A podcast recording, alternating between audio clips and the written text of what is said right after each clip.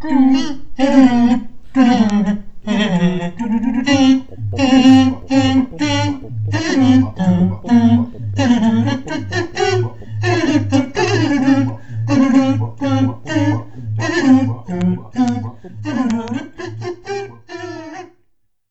und herzlich willkommen bei der zweiten Folge auf unserer Road to Fantastische Tierwesen 3. Euch erwartet eine weitere Folge voller Fun Facts, Schwärmereien, aber vielleicht auch Kritik an zwei weiteren Einträgen in der Harry Potter-Reihe. Um das Ganze nicht alleine machen zu müssen, zauber ich jetzt mal ganz cringy Akio-Podcasterin in die Runde und siehe da, meine beiden Lieblingsrumtreiber sind erschienen. Zum einen mein Slytherin Homeboy und Mitbewohner im Kerker, der Kid. äh, danke und hallo. Und zum anderen die Frau, die den Namen Ernie Macmillan nie wieder vergessen wird, die Nicole. Das stimmt tatsächlich. Hallo. Und äh, wir widmen uns heute Teil 3 und Teil 4 der Harry Potter-Reihe, nachdem wir logischerweise Teil 1 und Teil 2 behandelt haben. Äh, es geht um Harry Potter und der Gefangene von Azkaban und Harry Potter in der Feuer und der Feuerkelch, nicht Harry Potter in dem Feuerkelch. Wäre ein anderer Film, wäre bestimmt auch lustig. Ähm, Wäre bevor weird. Wir, bevor wir in die Sprechung einsteigen, habe ich natürlich auch heute wieder diverse Hogwarts-Trios, die wir übertrumpfen. Ähm, wir sind jetzt schon populärer als Cedric Diggory, Fleur Delacour und Victor Krumm. Lucius Malfoy, Vince Senior, Krabby Senior. Hermes, Errol Pickwitchen. Und sogar Mooney, Tatze und Krone. Um das Ganze thematisch für heute einzustimmen. Ich wollte es gerade sagen, ne? also über mindestens zwei werden wir, werden wir zumindest mal ankratzen. Sind alle Namen bekannt? Ja, das auf jeden Fall. Ähm, aber kann man, kann man Muni, Tatze und Krone als Trio bezeichnen? Weiß nicht. Ja, ja, es, war- ja, es war ein bisschen gewollt. eigentlich, eigentlich ist es ein Quartett. Ja. Aber er zählt nicht. Ja, der ist Man hätte- scheiße. Wir hätten auch Muni rauslassen können und nur Tatze, Krone und Wurmschwanz nehmen können, weil, weil sie sind Animagi. Ja. Egal. Ja. Es, es passt irgendwie. Ich habe noch sehr, sehr viele weitere Hogwarts-Trios rausgesucht für die ganzen nächsten Folgen. Es wird auch immer dümmer. Ähm, und was so ein Trio ausmacht, wird noch sehr zur Diskussion stehen, aber Die Zahl 3 ist auch sehr prominent, was äh, in, in der Harry Potter-Welt. Äh, Ist das so? Ja, schon ein bisschen. Also, so wie der Fabian jetzt hier die Trios raushaut. Die 7 ist wichtiger. Aber die 3 kommt schon relativ oft vor. Also zumindest das Trimagische Turnier und wie gesagt, die schon ja. erwähnten Trios. Ja. Punkt. Das reicht auch. Das, das war ja auch der Sinn dahinter. Man hat sich gedacht, die Weasleys, die müssen drei Eulen haben. Und ähm, die Rumtreiber sind eigentlich nur drei. Ja, ja, also ich glaube auch, die Zahl drei ist eigentlich so Ja, das ja, ja. Wichtigste. Deshalb ist der dritte Teil ja auch nach dem zweiten und vor dem vierten, weil man sich gesagt hat, nee, der dritte ist schon wichtig. Der muss auch an dritter Stelle kommen. Das, Also- so habe ich das noch gar nicht äh, gesehen. Krass. der dritte, okay, die, sagen wir es mal so, um mich jetzt hier ein bisschen wieder äh, auf die richtige Bahn zu lenken. Im siebten Buch sind, ist die drei schon wichtig.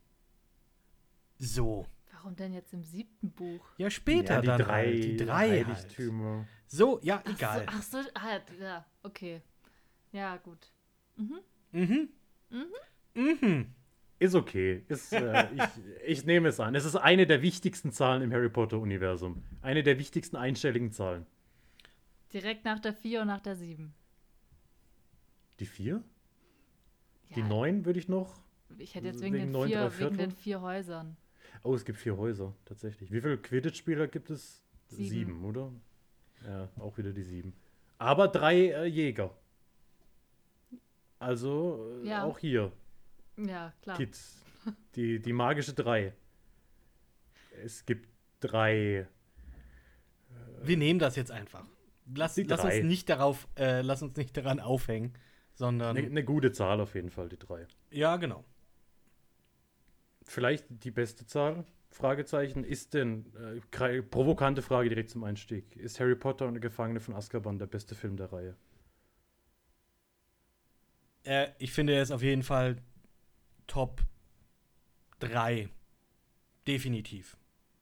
Und das sage ich jetzt nicht wegen der 3, sondern äh, tatsächlich, ähm, ja, ist, glaube ich, auch der dritte Teil neben dem sechsten der, den ich am meisten gesehen habe. Definitiv. Und das ist mir jetzt, wo ich mir die Filme nochmal angeschaut habe, echt nochmal äh, vor, äh, ja, ist mir auf jeden Fall nochmal vorgeschwebt, so, okay, du hast die gar nicht so oft gesehen. Also ich habe das Gefühl, ich habe den ersten und den zweiten wirklich ganz oft gesehen.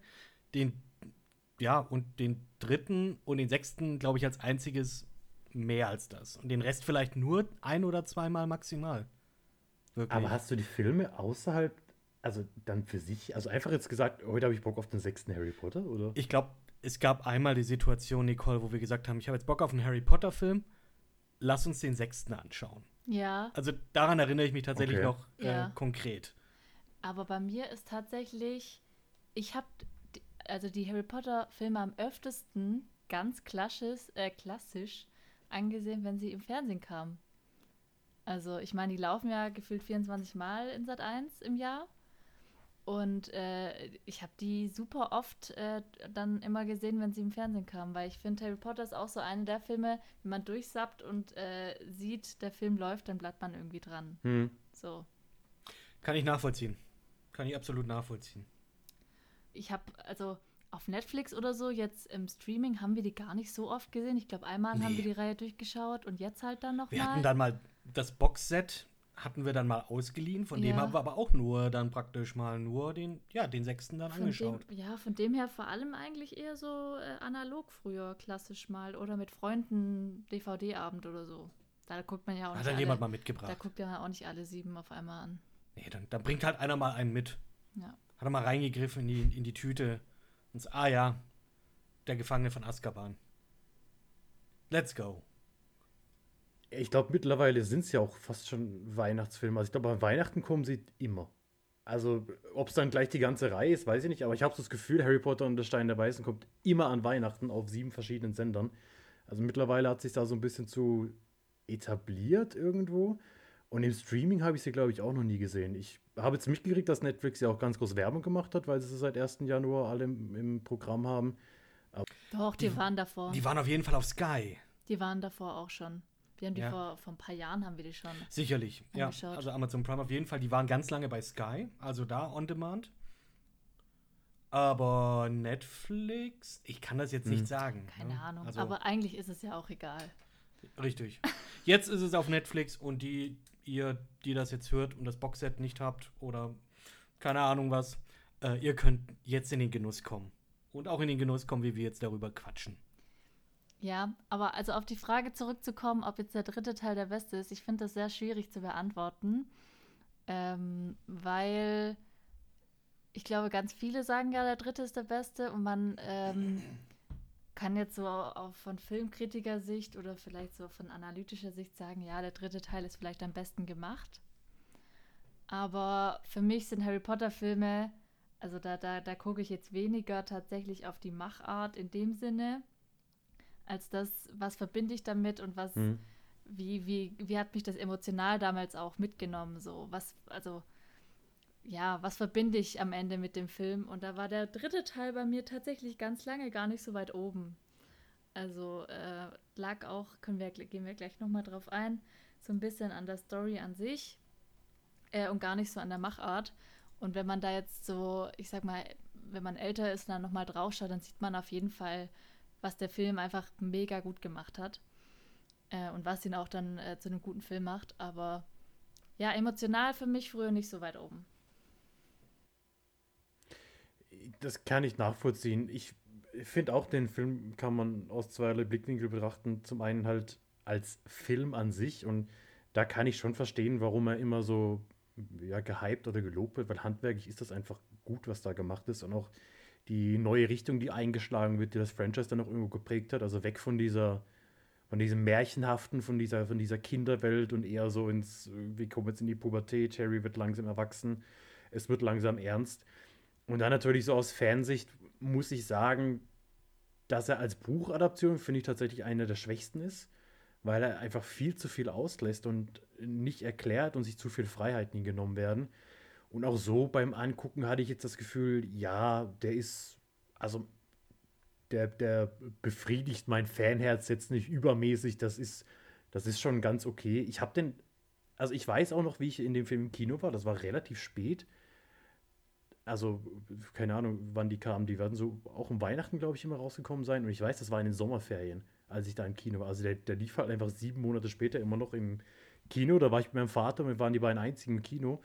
Und der Filmvorführer hat es nicht gesehen, hat einfach eine Viertelstunde lang keinen Film angemacht. Und dann mussten wir aufstehen und winken. Und dann hat er gesehen, dass da Leute sind, und dann hat er den Film laufen lassen. Vielleicht liegt es auch daran, dass ich Hm. mit diesem Film Ja, nicht so viel schon ein guter anfangen kann. Beginn. Aber er ist auf jeden Fall, er ist auf jeden Fall stilprägend für, für alles, was danach passiert ist. Und das muss man halt Alfonso Cuaron auch andingsen, ankreiden, nein, einkreiden sagt man nicht, an. Anrechnen. Muss man ihm schon anrechnen. Muss Man man, muss schon es anrechnen. ihm Ja, hoch- Nicole hat's angefangen. So. Kid.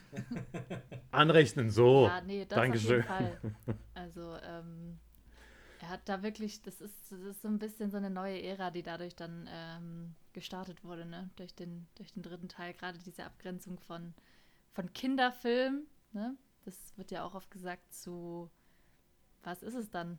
Äh, äh, seriöser Fantasyfilm? Young Adult. Young Adult, So ich langsam, schon ja. sagen, dass es so in diese Ich meine, Young ist ja Adult das dritte Jahr. reingeht. auf der dann Äh, so wie alt viel ist er dann? Äh, drittes 13. Jahr heißt, dann ist er 13. Ja, das kommt so, kommt so 13. hin. Ja, dann, äh, der äh, Pubertät setzt ein, der Körper verändert sich und die Interessen vielleicht dann auch. Und da will man auch nicht einfach ein nur, ja, hier heile Welt und schön und alles ist bunt, sondern da äh, holt einen vielleicht dann eher etwas ab, das so ein bisschen in, An in Anführungsstrichen realistischer ist. Nicht realistischer, aber einfach eine andere Seite zeigt.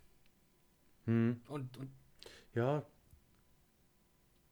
Ja, irgendwo schon realistischer. Also es fängt allein mit so Kleinigkeiten an, dass sie halt richtig. mittlerweile normale Kleidung tragen. Also allein das ist halt schon so ein äh, eigentlich kleiner Unterschied, aber es macht so viel aus, dass sie halt nicht mehr die ganze Zeit in ihren Roben rumlaufen, die sie zwar auch noch ab und zu anhaben, sondern in, in normalen Klamotten, die sich die Schauspieler teilweise auch selbst ausgesucht haben, weil der Regisseur halt gesagt hat, hey, zieht Mhm. einfach an, was ihr anziehen wollt, damit es irgendwie authentisch rüberkommt. Und wenn du dir das ganze Bild anguckst, das ist im Vergleich zu den ersten beiden Filmen so entsättigt. Du hast immer diesen Grauschleier, es ist gefühlt immer Realistisch halt. britisches Regenwetter, also zumindest sieht es immer so aus. Und das trägt halt ganz viel, ja, ist halt viel realistischer und trägt viel mehr zur Stimmung bei. Und auch diese, diese Shots, die du so oft in den Filmen hast, du hattest in den ersten beiden Filmen immer das Gefühl, du bist in diesem, in diesem Schloss und bist da wohl behütet und alles ist gut. Und mittlerweile, also gerade im dritten Teil, hast du so viele Shots, die, die so weite Einstellungen sind, ja, wie, wie einfach nur die Leute übers Gelände laufen Ja, und du einfach diese der- Riesenwelt dann zum ersten der Mal dritte wahrnimmst. Teil und, Und eben in dem Sinne auch ist schon stark. Ähm, Alfonso Cuarón wirklich sehr gut gemacht, dass er, ich sage jetzt mal, so dieses fantastische bisschen rausgenommen hat. Ne? Alles ein bisschen gegroundet, alles ein bisschen realistischer. Vor allem auch, äh, was mir aufgefallen ist, ist, dass die Plätze nicht einfach isoliert waren, sondern dass wirklich du theoretisch äh, oder du dir vorstellen kannst, okay, du läufst jetzt aus dem Schloss raus, gehst da links runter und die Einstellungen sind so konsistent, dass du siehst, okay, die gehen jetzt zu Hagrid. Ähm, ah ja, okay, dann so, so eine Art Mini-Foreshadowing, sage Mhm. ich jetzt mal. Okay, die laufen da jetzt hin. Klar, in der nächsten Einstellung siehst du, die gehen jetzt zu Hagrid. Aber ähm, das ist alles irgendwie so ein bisschen, ja, das, es hat alles einen Ort, einen festen Ort.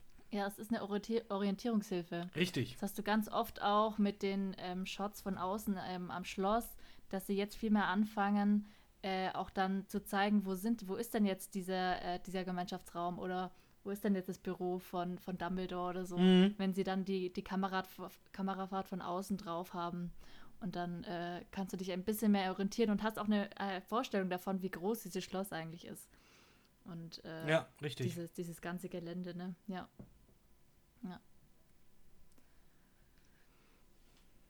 Ja, das stimmt. Du hattest Ja. halt vorher immer nur diese, diese eine Einstellung von Hogwarts, sage ich mal, die man, die halt auch alle kennen. Und da hat man nicht ausmachen können, was, was ist in diesem Schloss alles drin.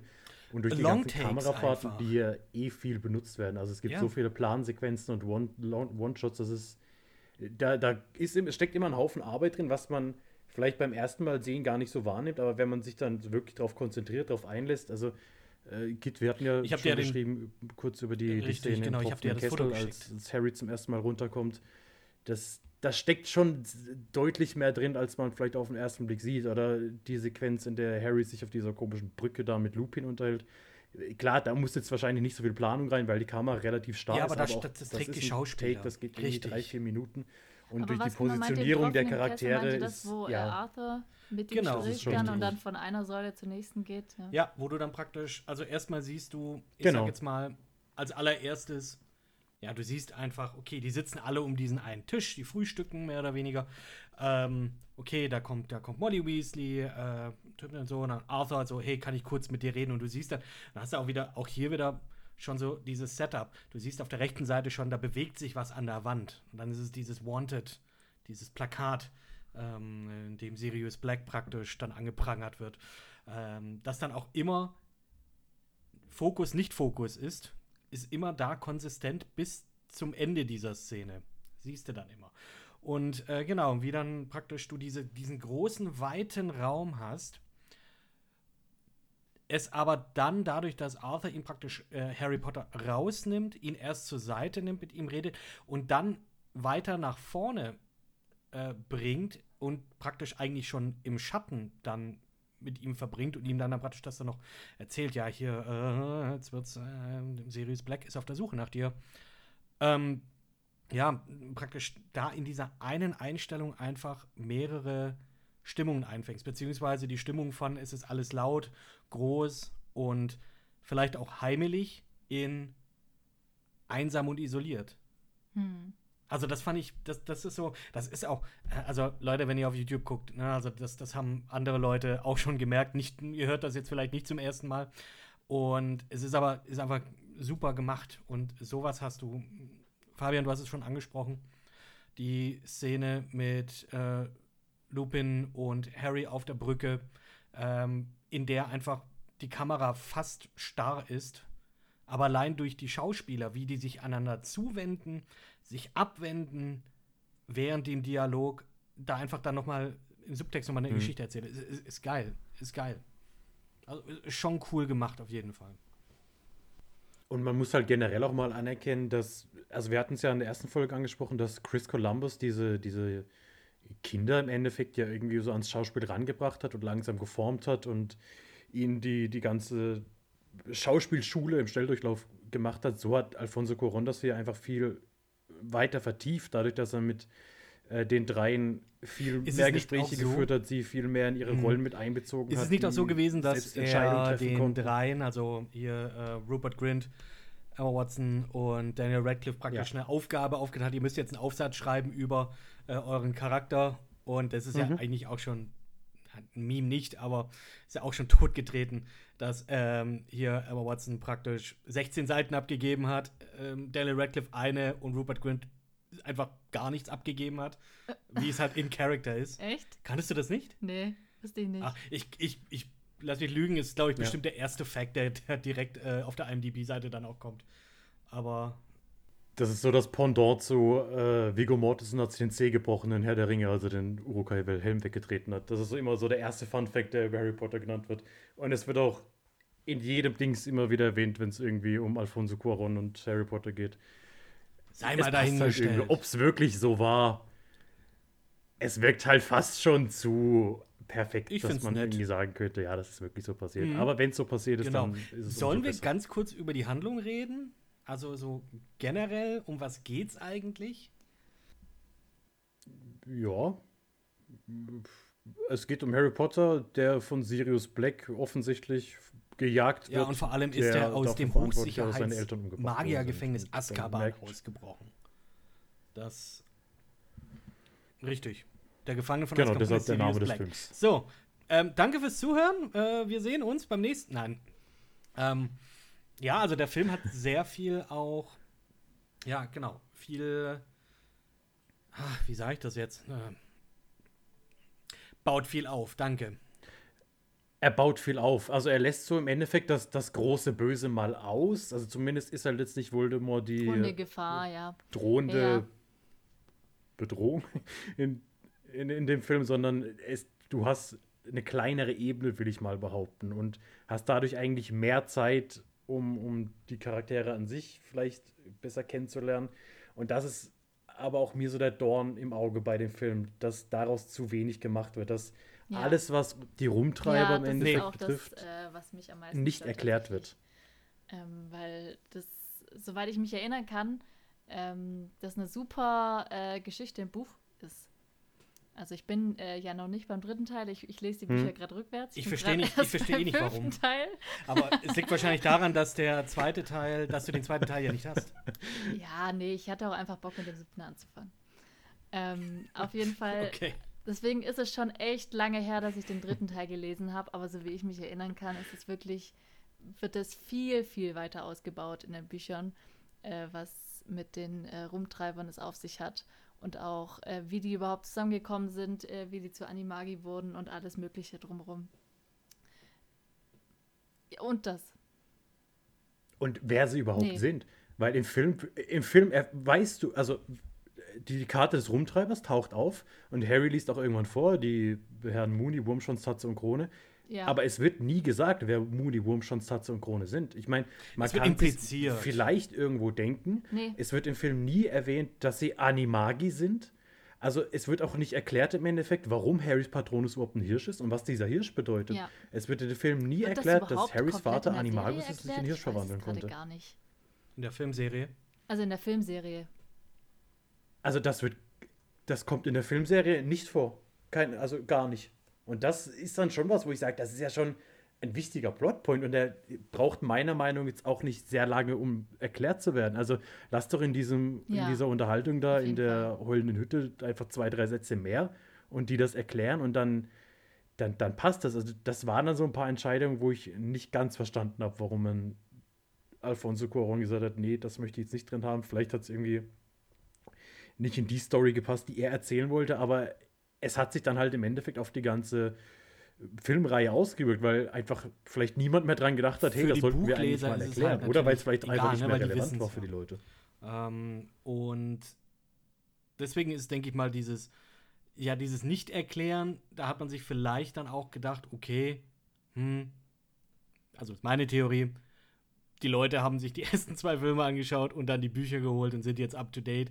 Äh, es wird, nee, äh, ernsthaft, es wird impliziert, aber es wird wirklich nie, ja, es wird wirklich nie konkret angesprochen, zumindest jetzt hier im dritten und natürlich auch im vierten Teil, wer die Rumtreiber dann auch sind. Was vor Stimmt. allem auch äh, nicht erklärt wird, soweit ich mich erinnere, ähm, ist warum, also warum sie sich in welche Tiere verwandelt haben. Also es wird weder erklärt, warum Sirius ein Hund ist, noch warum äh, Wurmschwanz eine Ratte ist. Und das ist ja jetzt eigentlich auch ein relativ wichtiger Plotpoint, zumindest im Buch, ähm, weil sie ja alle diese Eigenschaften gebraucht haben, ähm, um äh, in die heulende Hütte zu kommen und um äh, ähm, Lupin quasi äh, in Schach zu halten. Von dem her, ja, auch das, weil Wurmschwanz ist ja zumindest ein Charakter, der ja auch noch im nächsten Teil ähm, wichtig wird. Von dem her, ja, komisch, dass sie, dass sie die ganze äh, Story rausgelassen haben. Das stimmt auf jeden Fall. Du kannst halt nicht alles drin lassen. Also das merkt man dann wahrscheinlich jetzt, also spätestens jetzt auch, wenn wir später über den Feuerkelch reden. Ähm, da wurde ja so krass viel ausgelassen, dass das ja, also dass das ja echt teilweise du dir denken musstest, okay, ähm, was haben die sich dabei gedacht? Ja, ja, klar, aber aber dann lass doch lieber dieses Monsterbuch genau. der Monster weg oder sowas. Ja, diese, diese Interaktion genau. mit dem genau. Buch im, im tropfenden Kessel, ja. Also, ja, das ist vielleicht dann ein, ein Comic Relief irgendwie, aber brauche ich da drei Szenen mit diesem Buch später auch noch mal? Ja. Das stimmt. Ich hätte jetzt sogar noch gesagt, äh, kürzt doch einfach den Anfang mit der Tante. Mhm. Also klar mhm. ist das schon auch wichtig, weil ähm, das ja auch später dann äh, noch relevant wird wegen ähm, Verstöße gegen äh, Magie und so weiter oder Gebrauch der, der Magie. Magie außerhalb der, der Schule. Äh, äh auch direkt da war so eine Frage. Also in, im Film wird das ja quasi so, äh, so hingenommen, ach ja, äh, kriegst keinen Verweis dafür oder keine Verwarnung. Ja, wird in ein, zwei also Sätzen. Wird, wird, er komplett, er kriegt keine Verwarnung hm. dafür. Aber in den Büchern, wenn ich mir erinnere, hat Ärger. er eine Verwarnung ja, dafür bekommen. Nee. Die erste, er, er, kriegt, er kriegt ja nur einmal die Verwarnung im zweiten Teil, als Dobby zaubert. Und im dritten Teil ist es auch so, dass Fudge im Endeffekt so viel Angst um Harry hat, dass er, dass er nichts bekommt. Also Harry rennt von alleine dann quasi, wie im Film auch, von zu Hause weg, weil er Angst hat, dass was passiert. Und weil er eh davon ausgeht, dass er jetzt ein Ausgestoßener ist, weil er hat die erste Verwarnung im zweiten Jahr schon bekommen. Und da wurde ja schon angedroht, wenn nochmal was passiert, fliegt er raus. Und ah, okay. das ist dann im Endeffekt okay, ja. erst im fünften Teil ja wieder passiert als, äh, ja, als er sein ja, Patron ist. Das wüsstest du, Nicole, wenn du die Bücher in der richtigen Reihenfolge gelesen hättest. Ja. ich habe die Bücher, glaube ich, jetzt, wo ich mir auch die Filme anschaue und mir auch jetzt äh, mit dir dann auch drüber geredet hatte, äh, mir ist echt viel wieder eingefallen, was ich einfach verpasst habe. Weil ich die Bücher, ich, ich habe ja schon erzählt, ich habe die Bücher selber nie besessen. Ich habe die mir immer irgendwo ausgeliehen. Habe ich sie gelesen, habe ich sie zurückgegeben. Und entsprechend äh, boah, ich, ich habe da komplett gar nichts mehr im Kopf. Ja, gut, was das klar, angeht. natürlich. Man vergisst auch wieder viel. Es ist ja klar. Ja, ist geil. Da freue ich mich schon drauf, die Bücher dann irgendwann mal wieder zu lesen. Ja. Ja, jetzt dann. Es ist halt auch verdammt ja viel.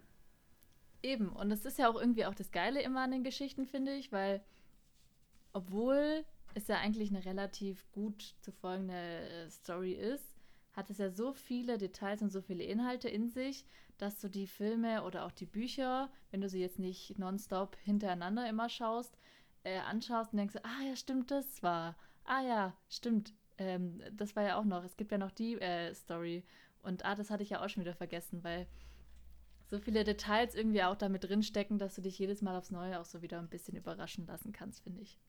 Also das merke ich zumindest jetzt gerade wieder, wenn ich mir jetzt die Filme anschaue oder jetzt auch die Bücher lese. Hm ich kenne die Story ja eigentlich, aber dann trotzdem ähm, fällt einem dann immer wieder so viel ein und äh, so viel auf.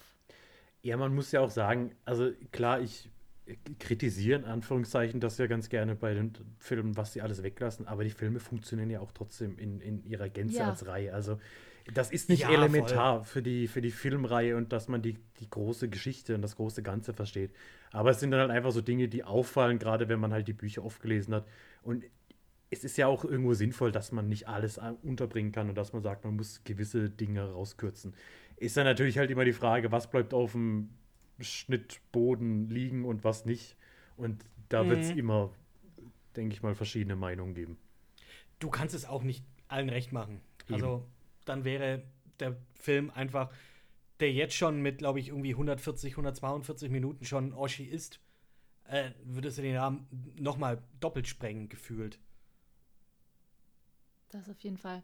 Was mir jetzt gerade noch zum äh, ähm, Anfang eingefallen ist, ähm, gerade wo du jetzt auch gesagt hattest, dass er dann von zu Hause wegrennt, äh, er fährt ja dann mit dem fahrenden Ritter. Mhm. Ist das der richtige Name? Der Nightbus. Ich glaube, der fahrende Ritter auch, ja. Müsste. Und ich finde, das ist irgendwie auch wieder so ein geiles Gimmick. Es ist ja eigentlich nicht wichtig für die Story so. Also er hätte ja auch irgendwie anders da äh, hinkommen können. Aber ich finde, dass das eigentlich ganz geil gemacht ist in, in allen kommenden Teilen, die jetzt kommen. Ähm, so ab dem dritten Teil, dass immer so ein bisschen die Tür weiter mhm. geöffnet wird, so in diese komplette Welt. Also dann erfährst du, dass es so magische Büsse gibt. Ähm, äh, im, im, vierten Teil hast du die Quidditch-Weltmeisterschaft und äh, das Trilmagische Turnier. Du erfährst, dass es andere Schulen gibt. Dann im fünften Teil das äh, Zaubereiministerium und alles. Ähm, also die, die Welt wird immer ein bisschen größer, habe ich so das Gefühl. Und das fängt so ab, den, ab dem dritten Teil so richtig an. Auch so ein Grund, warum eben der dritte so, ich sag jetzt mal, als so ein bisschen Wendepunkt oder so eine, ja, so, so, eine, so eine andere Richtung eingeschlagen wird. Weil eben die Welt, genau wie du gesagt hast, die wird einfach größer. Und ähm, es gibt einen Zaubereiminister, der wurde zwar vorher, glaube ich, schon erwähnt, aber eben äh, jetzt ist er mal kurz am Start und ja, es, ist, äh, es wird einfach alles nochmal. Azkaban ja, wird erwähnt. Es wird einfach nochmal spannender. So. Es gibt, oh, es gibt ein Magiergefängnis. Okay, krass. Und ähm, es gibt ja später dann eben andere Schulen und andere ähm, Schularten dann auch. Also reine Mädchenschulen, okay. Cool, weiß nicht, wo die Französische, äh. sonst französische. Also in dem, im, im Film ja. ist es eine Mädchenschule. Ja. Und Durmstrang ist auch wohl eine reine Jungenschule. Ja. Da reden wir nachher drüber. Reden wir nachher drüber. Ja. Mhm. Wir können über den Cast mal noch reden, der dazugekommen ist. Ähm, oh, sehr gerne, sehr gerne. Gary Oldman. Habe ich nicht erkannt. Als Sirius Black? ist auch so einer der wenigen. Also bei mir ist mittlerweile so, wenn ich irgendeinen Schauspieler sehe, der bei Harry Potter Filmen mitgespielt hat, egal ob das jetzt wirklich ein Alan Rickman ist, da bin ich einfach direkt bei Snape und dann vielleicht erst bei Hans Gruber. Äh, klar, bei, bei, unserem Stammtrio sowieso. Aber bei Gary Oldman, mhm. wenn ich Gary Oldman sehe, denke ich nicht an Sirius. Weil Gary Oldman ja. einfach nie ja. aussieht halt wie Gary Oldman. Oder ist einfach ein Chamäleon. Also ich, ich finde, das ist einer der, der Schauspieler, wo du gar, gar nicht so sagen, okay, das ist jetzt die Rolle. Also. Nee, es ist nicht, es ist kein Elijah Wood und Frodo. Nee. Oder eben, ähm, ja, die drei, äh, unsere drei Hauptdarsteller äh, in ihren respektiven Rollen. Ja, aber ich finde jetzt auch mal abgesehen davon, ob jetzt eine Hauptrolle oder eine Nebenrolle spielt. Ich finde nee. auch jetzt in den Hauptrollen ist es nicht so, dass du sagst, okay, das ist jetzt die Rolle. Damit verbinde ich ihn jetzt. Also direkt. ist bei mir auch andersrum. Wenn ich eine Maggie Smith sehe, ist das für mich McGonagall. Und ja, genau. Weil, der, der, hat eine kleine Rolle und bei Robbie Coltrane ist es einfach Hagrid. Bei Gary Oldman ist es halt es ist halt Gary Oldman. Also da habe ich irgendwie gar nicht das Gefühl, dass, dass der. Dass, also ich sehe ihn in der Rolle auch nicht, weil er immer in seinen Rollen verschwindet. Das ist echt. Irgendwie ist das sehr faszinierend. Zum Beispiel bei, wer auch noch neu dabei ist, David Thulians, Thulis, als Bitte was? David Thul, ich, weiß, der spricht mal so komisch aus, also Lupin. Ja. Als der am Schluss vom ersten Wonder Woman aufgetaucht ist, dachte ich, ah, Lupin. Und das hätte ich äh, bei Gary same. Oldman einfach nicht. Nee, nee. Aber es funktioniert trotzdem. Ich finde, du kannst dir den Film trotzdem anschauen und denkst nicht, ah, Gary Oldman, sondern du denkst, ja. ah, Sirius. Ja, das, das auf jeden genau, Fall. Also es funktioniert genauso auch äh, andersrum. Ja, er versch verschwindet in der Rolle, das ist wirklich so. Ich sehe gerade, dass er auch den, nee, das ist Einon gesprochen hat in oder gespielt hat in Dragonheart. Nur mal so mal reingehauen. Das was? Ewig nicht mehr gesehen. Der hat Einon gesprochen oder gespielt. Ein Einhorn? Dragon. Nein, Einon, so heißt er. Ach ich möchte sagen, dass Einon in Dragonheart der Bösewicht ist. Dragonheart war doch Sean Connery, oder? Nee, Dragonheart war. Oh, äh, ich glaube. Kevin Costner. Ja, aber war der Drache nicht Ach, Sean Connery? Ich bin, ich bin gerade richtig dumm. Das war doch so ein, so ein Werbegag, dass man in Deutschland mit Sean Connery geworben hat, aber er logischerweise im Deutschen halt nicht Sean Connery war, sondern die Synchronstimme von Sean Connery. Weil Sean Connery hat den Drachen äh, Ja, doch, im Engl ja klar, doch, im Englischen war es, ähm, richtig, Draco. Ähm, gesprochen von gesprochen von äh, gesprochen von äh, Sean Connery. Hast recht. Hast recht. Ähm, und äh, ich, ich habe jetzt hier Kevin Costner gesagt, das ist auch nicht Kevin Costner. Ähm, mir fällt der Name nur gerade nicht ein. Aber naja, ist ja auch egal. Auf jeden Fall, ja, äh, für mich auch äh, Lupin. Der nette Werwolf von nebenan. Generell passt das Casting. Also Timothy Spall, ja, der sieht schon so schmierig aus. Also tut mir leid für ihn, aber das, das passt halt einfach. Der, der ist für mich Wurmschwanz. Der ist so, so klein und so, mm. ja. so widerlich. Und ja. das, das passt dann schon. Emma Thompson auch weird, aber auch irgendwie passend für Trelawney. Toll, toll, ja, als äh, Professor Trelawney, genau. Ähm, und ja, wen, wen, haben wir denn, wen haben wir denn noch neu hier? Unseren ja, Recast. Ja, richtig. Michael Gambon.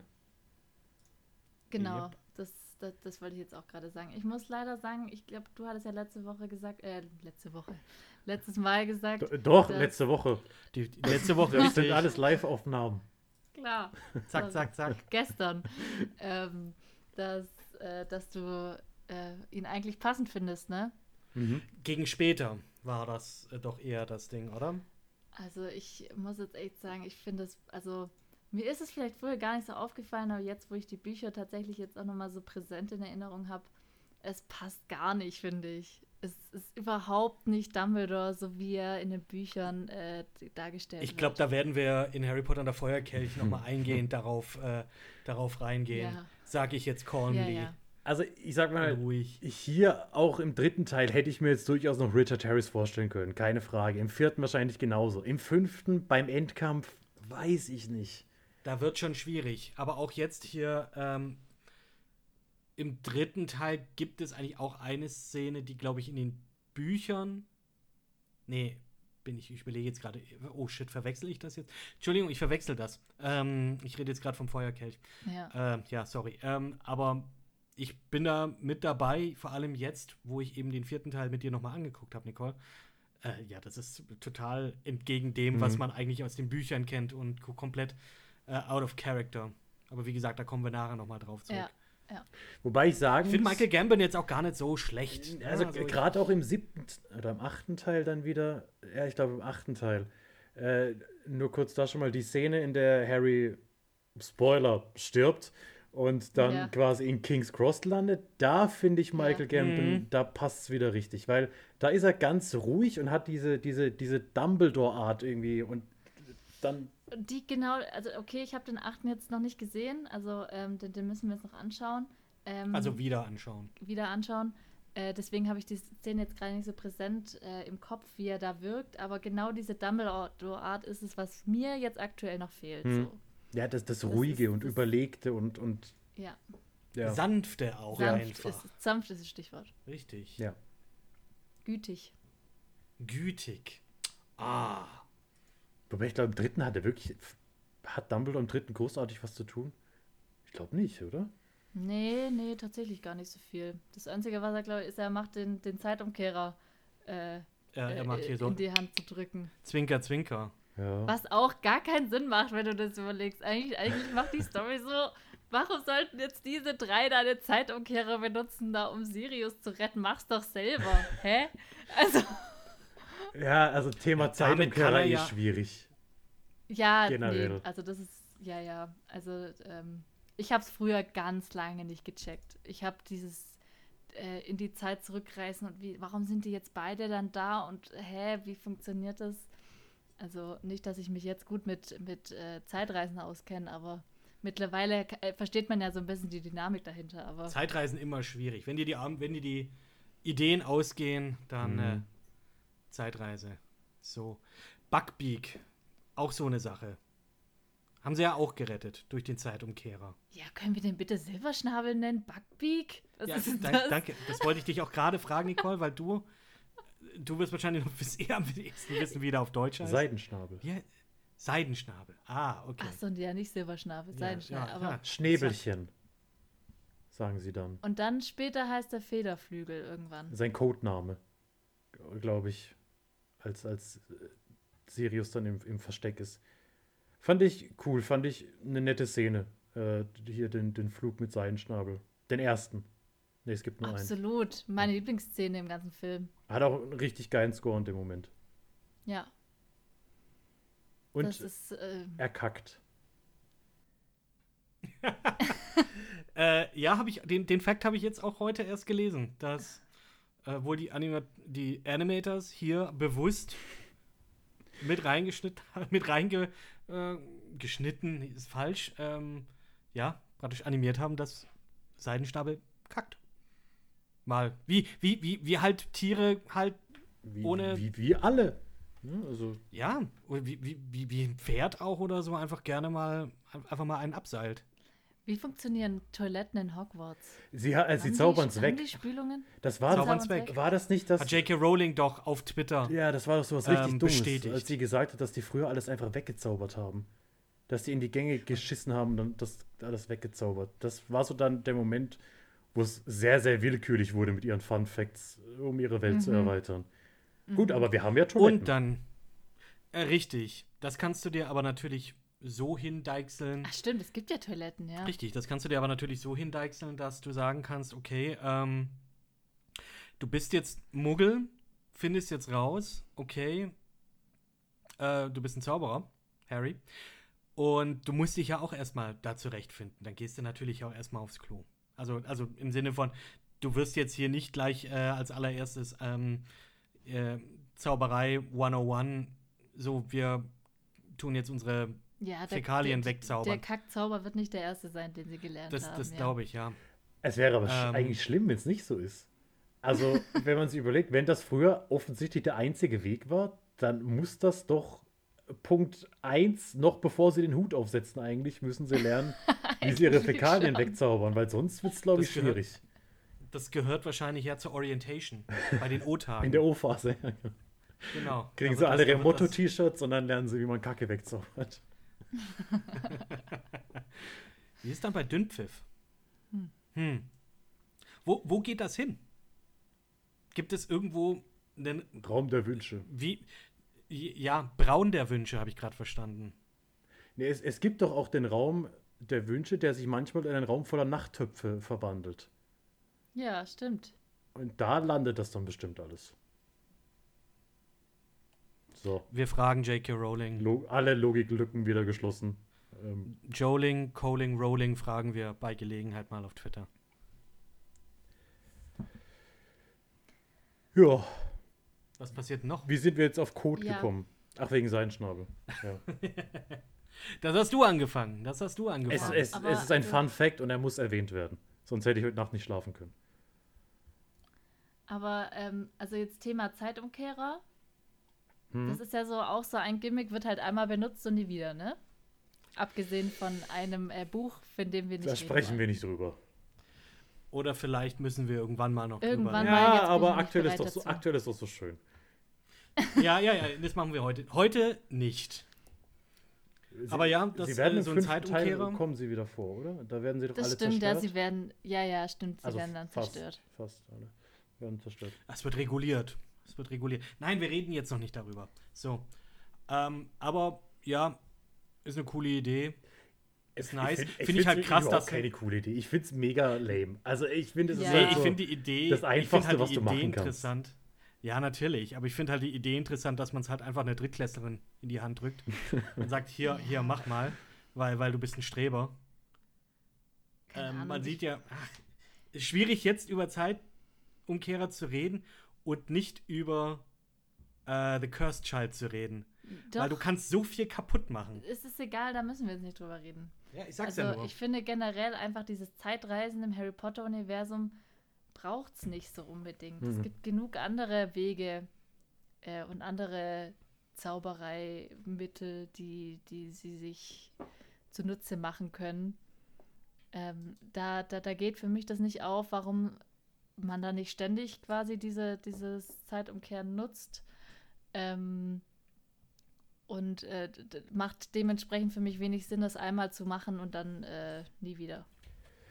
Ich kann mir halt auch vorstellen, dass genau der Grund war, warum es dann nur einmal gemacht hat. Dass vielleicht dann doch die Kritik, also was heißt Kritik zu groß war, aber dass zu viele Leute enttäuscht waren, zu viel unnötige Fragen aufgekommen wären, dass sie dann einfach gesagt hat, ja komm, dann machen einfach alle kaputt und dann, dann lassen wir das Thema wieder. Weil es ist ja wirklich, also eher nur damit Hermine irgendwie alte Runen und äh, keine Ahnung, was für komische Fächer sie nimmt, gibt mal so Mädchen die- das, das wertvollste Artefakt der Welt äh, gefühlt in die Hand und sagt hier, aber bitte guck, dass du ihn nur für akademische Zwecke benutzt. Ja, ja, ist klar. Ein pubertierendes Kind. Aber es, Ja. ja. Ja, es hat irgendwie funktioniert. Sonst hätte Harry nie seinen Patronus hervorbeschwören können, wenn er nicht gewusst hätte, dass er es schaffen kann. absolut. Oder so. Aber, aber da sind wir auch schon eigentlich beim Thema, ne? Patronus. Patronus. ja, also das Thema, äh, wunderbar übergangen. Ja, ja. Ähm, richtig. Ähm, ja, das ist das erste Mal, dass wir vom Patronus-Zauber hören. Äh, dass die, dieser große, mächtige Schutzzauber, der vor allem gegen böse Mächte wie Dementoren hilft. Und die, die übliche Frage, Fabian, was hättest du denn gerne für einen Patronus? Oh, was ich gerne hätte. Was du gerne hättest. Weil wir haben ja natürlich Boah. auch den Test gemacht, den offiziellen über die Wizarding World Webseite. Da reden wir auch gleich drüber. Aber was hättest du denn gerne für einen Patronus? Ich glaube, ein Dinosaurier wäre zu übertrieben. Aber es wäre irgendwie cool, glaube ich. Ich, ich glaube, ähm, ausgestorbene Spezies gibt es? Darf das? Das ist, das Also ich habe, glaube ich, gelesen, krass. hier, hier sehe gerade, Hadley Fleetwood hat ein Mammut. Naja, dann kann ich auch meinen Apatosaurus haben. Oder nee, Tric oh, Triceratops. Ich nehme Triceratops. Boah, Triceratops finde ich geil. Der ist schon Haben- meiner. Ich, ich, ich bin gerade, ich stehe gerade ein bisschen auf dem Schlauch. Haben die, haben die Form? Also kannst du die anfassen? Ich bin jetzt mir gerade nicht sicher. Nee, ich Nee. Nee, nicht. ne? Okay.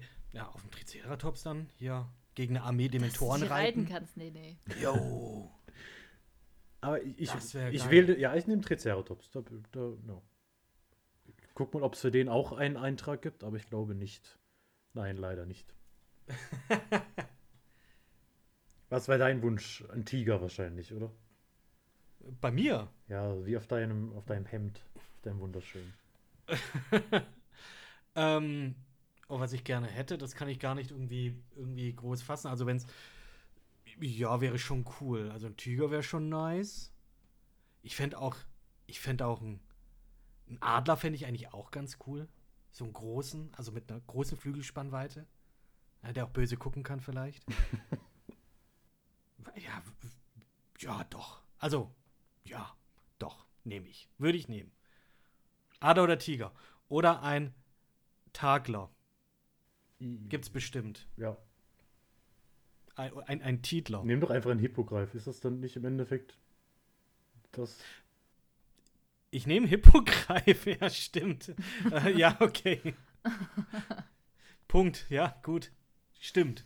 Nicole. Ja, also ich kann auf jeden Fall sagen, was ich nicht haben will oder wollen würde, äh, ist ein Pferd.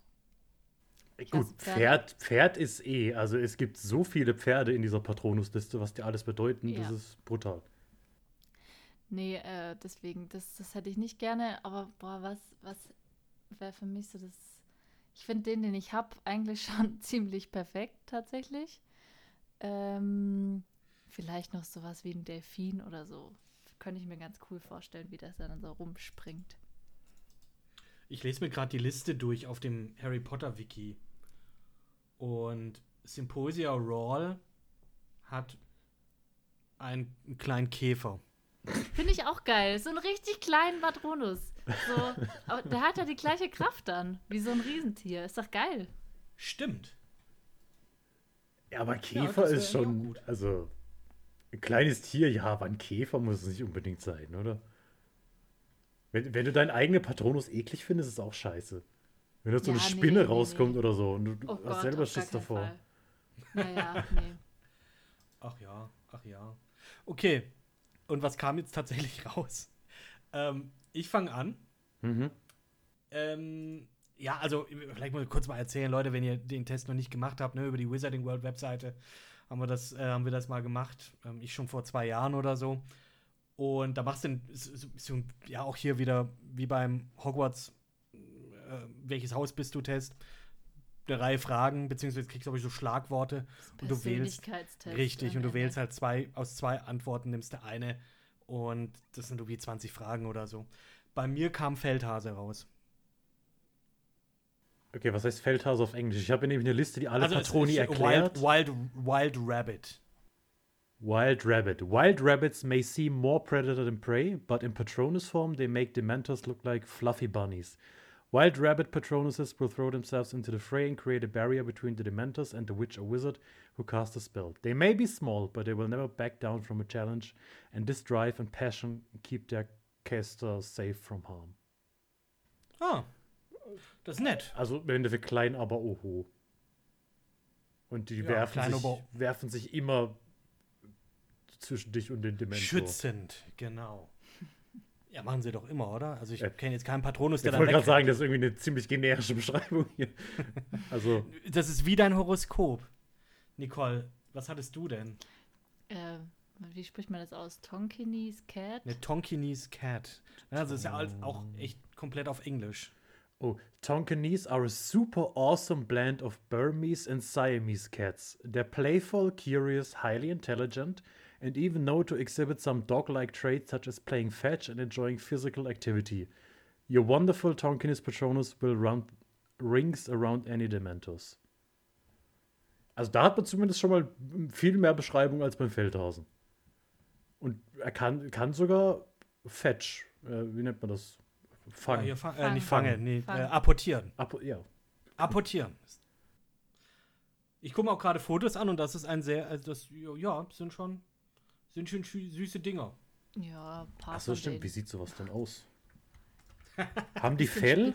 Ja, oder? Gesicht. Die Ja, haben Fell, ja. ja. Sehen eher aus wie Siamkatzen als, ähm, sind bestimmt teuer. ah, safe. Während du, während du dir das raussuchst, ähm, lese ich mal ein paar andere bekannte Patronus nee, vor. Nee, ich will jetzt wissen, was Fabian sein ja, er guckt doch jetzt doch gerade nach Fotos. Äh, furchtbar hässliches Bild von dieser. Also das zweite Bild auf Google bei Tonkinis Cat Ja, sieht irgendwie aus, als wäre mit der Katze was schiefgelaufen. Also Luna Lovegood hat auch einen Hasen. Ja, das, das stimmt, das sieht man auch, glaube ich, im fünften Teil. Unser, unser herzallerliebster Ernie Macmillan hat ein Wildschwein. Wow. Ein Eber. Ähm, was haben wir denn noch? Kingsley Shacklebolt, ein Lynx. Ja, der wichtigste Patronus kommt erst im achten Teil.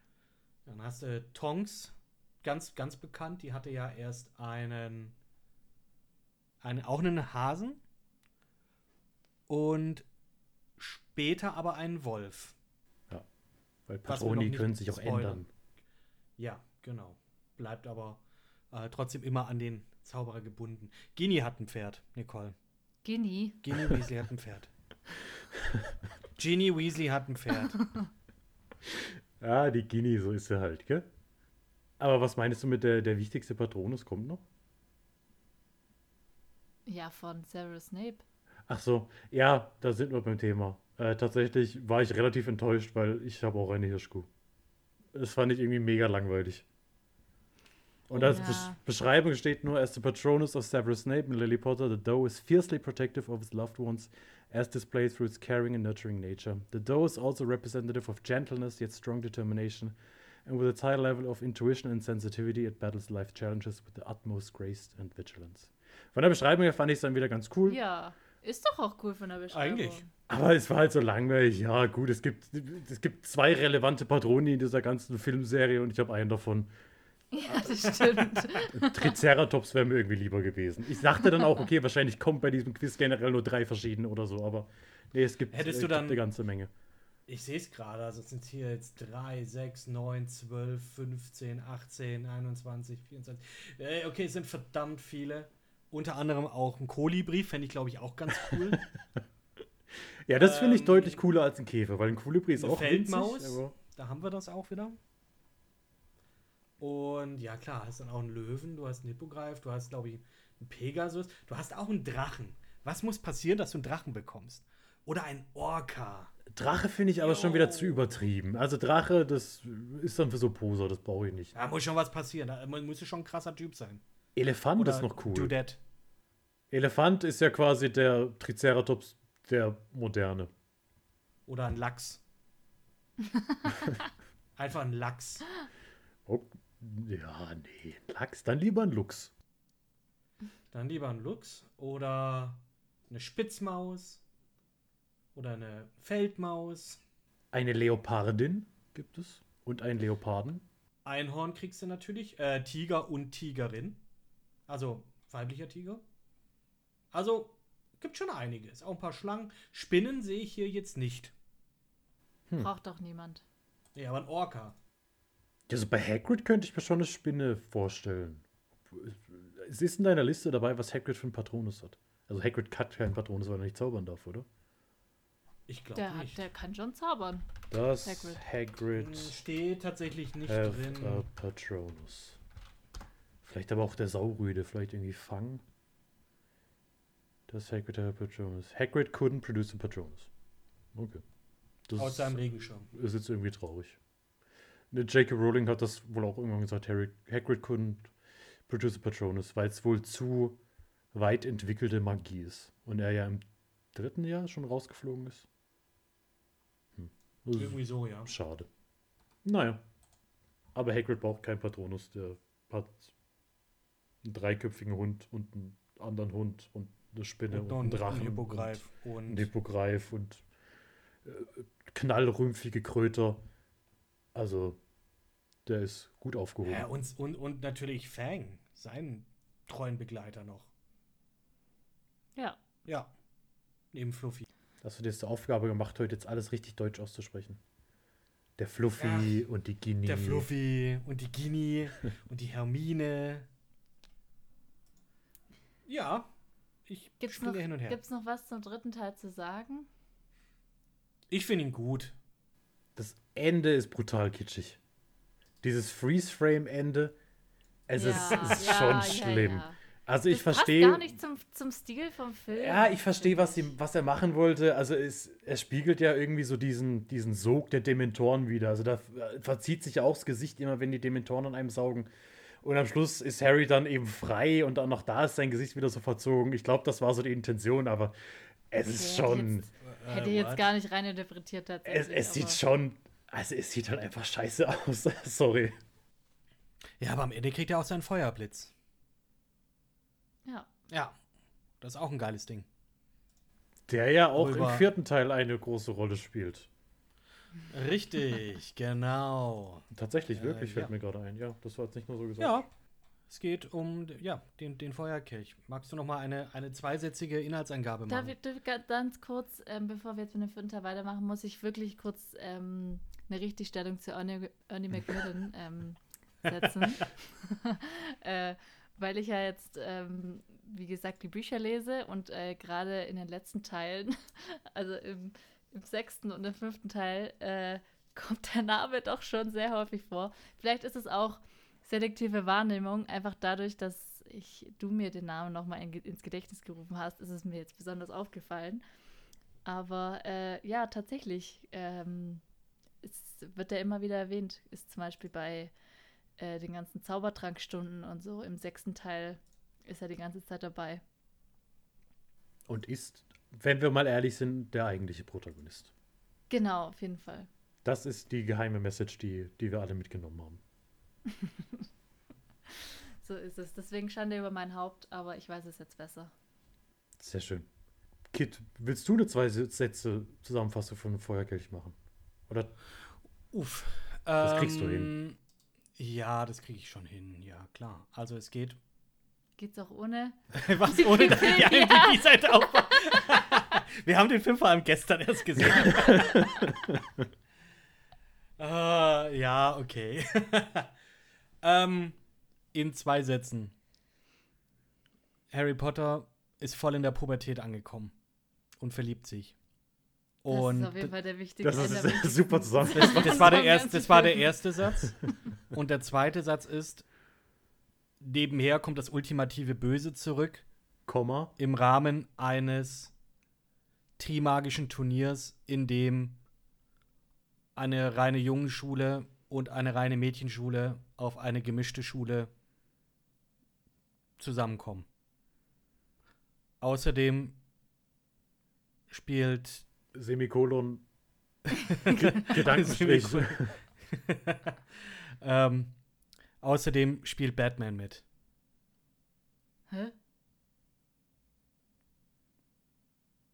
Ach so. Ah. Gerade kurz geschaltet, ne? Hättest der Entschuldigung. Edward gesagt. Ja, natürlich. Und der hat Batman auch, ist ähm, ein Hufflepuff, ne? Also, muss man auch mal sagen. Ha, so nämlich.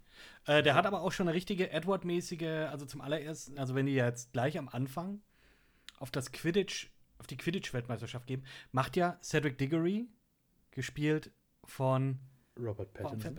Robert Pattinson, Dankeschön. Ja, macht er gleich so eine Edward Twilight-mäßige, Ein Auftritt, ne? einen richtigen Das- Auftritt, ist genau. so das da kommt erstmal von oben überhaupt. runtergesprungen. Das macht, das, Kommt das einfach- verstehe ich bis Springt heute vom. Baum. Das macht einfach überhaupt keinen Sinn. Er, ist auf, er, springt, er springt halt von dem Baum. Ja, das, das macht man so als Jugendlicher. Da springt man von Bäumen. Ja, er ist halt, ja, er ist halt carefree und, und einfach verbreitet gute Laune. Ist einfach ein cooler Dude. Deswegen versteckt er sich im Baum, um die anderen zu erschrecken. Aber generell Nämlich die- findet in diesem Film viel auf Bäumen statt. Malfoy später auch. Als, Ja, das diese, stimmt. auch so eine ganz komische Szene, als Malfoy mitten Ja. im Schulhof auf einem Baum sitzt und, und Harry beleidigt. Äh, auch so, warum, sitzt er auf einem Baum? Ja, und vor allem sich eher vorzustellen, wie Malfoy auf so einen Baum klettert. Der würde ja nie mal auf die Idee kommen, eigentlich auf den Baum zu klettern. Das, Also, Der wäre viel zu cool für. ja, eben. Also der würde sich dann eher noch von Crab und Goyle irgendwie auf deren. Schultern nehmen lassen. Richtig. Ja, gut. das, das Also- sind die Hormone. Das sind ja genau, ist alles verrückt. Ist alles verrückt. Ähm, so, so beginnt auch der Film äh, ziemlich verrückt und zwar damit, dass Harry praktisch die, ja, ähm, den, den Sommer mit den Weasleys verbringt und die Na, dann. jetzt hast du aber was übersprungen. Ja, dann, ja, dann erzähl du doch, okay? Nein, ich wollte einfach nur äh, da, da, da, da, darauf eingehen, äh, weil ich gestern nämlich so überlegt hatte, als wir dann einen Film angeschaut hatten. Äh, ist das das Haus der Riddles? Ähm, Ah. wird ja im Film gar nicht, gar nicht erwähnt, ne? Erstmal Aber- nicht, nein. Also es wird tatsächlich nicht erwähnt, aber impliziert. Ja, die, die Später. sich auskennen, können sich das zusammenreimen. Ah, aber die wie man- Buchleser. Aber wie, also würde man ja so nicht drauf kommen, eigentlich. So, ohne Vorkenntnisse. Ja, ja, gut, das Grab von Tom Riddle ist halt nebendran. Also am Schluss sind sie ja auf dem Friedhof, der am Haus Ja. irgendwie an. Richtig. Warum, warum hat das Haus einen eigenen Friedhof? Aber ähm, ja. Who knows? Aber tatsächlich fängt da schon, fangen da schon meine Probleme mit dem Film an. Direkt in der ersten Ja. Szene, als Barty Crouch Junior. dabei ist. Der ist ja nicht dabei, ne? In den Büchern nicht, ne? Nee. Also im Buch. Also generell muss man sagen, Harry Potter und der Vollkirch ist, glaube ich, mein Lieblingsbuch, weil ich dieses Trimagische Turnier einfach hat mir mega gefallen, alles, wa- was in diesen Aufgaben passiert. Und auch tatsächlich das mit dem, mit dem Weihnachtsball und so fand ich alles schön. Und du hast im Endeffekt drei große Mysterien in dem Buch. Zum einen ist die Frage, wer hat das dunkle Mal beschworen bei der Quidditch-Weltmeisterschaft? Wer hat Harrys Namen in den Feuerkelch geworfen? Und ist Barty Crouch Jr. unschuldig? Weil in Büchern kriegen wir ja nur die eine Verhandlung zu sehen, als er mit den Lestrange irgendwie verhaftet wird oder verhört wird. Und da ist er eben nicht wie im Film irgendwie arrogant und gibt es direkt zu, sondern ist die ganze Zeit weinerlich und fleht seinen Vater an, dass er ihm glauben soll, dass er unschuldig ist. Und alle drei Mysterien kriegst du irgendwie gefühlt in den ersten 20 Minuten gespoilt, weil du siehst Barty Crouch zum, direkt mit Voldemort, du siehst, wie er Ja. das dunkle Mal beschwört, von da ist dann auch die Transferleistung, dass er den Namen in den Feuerkelch geworfen hat, relativ naheliegend.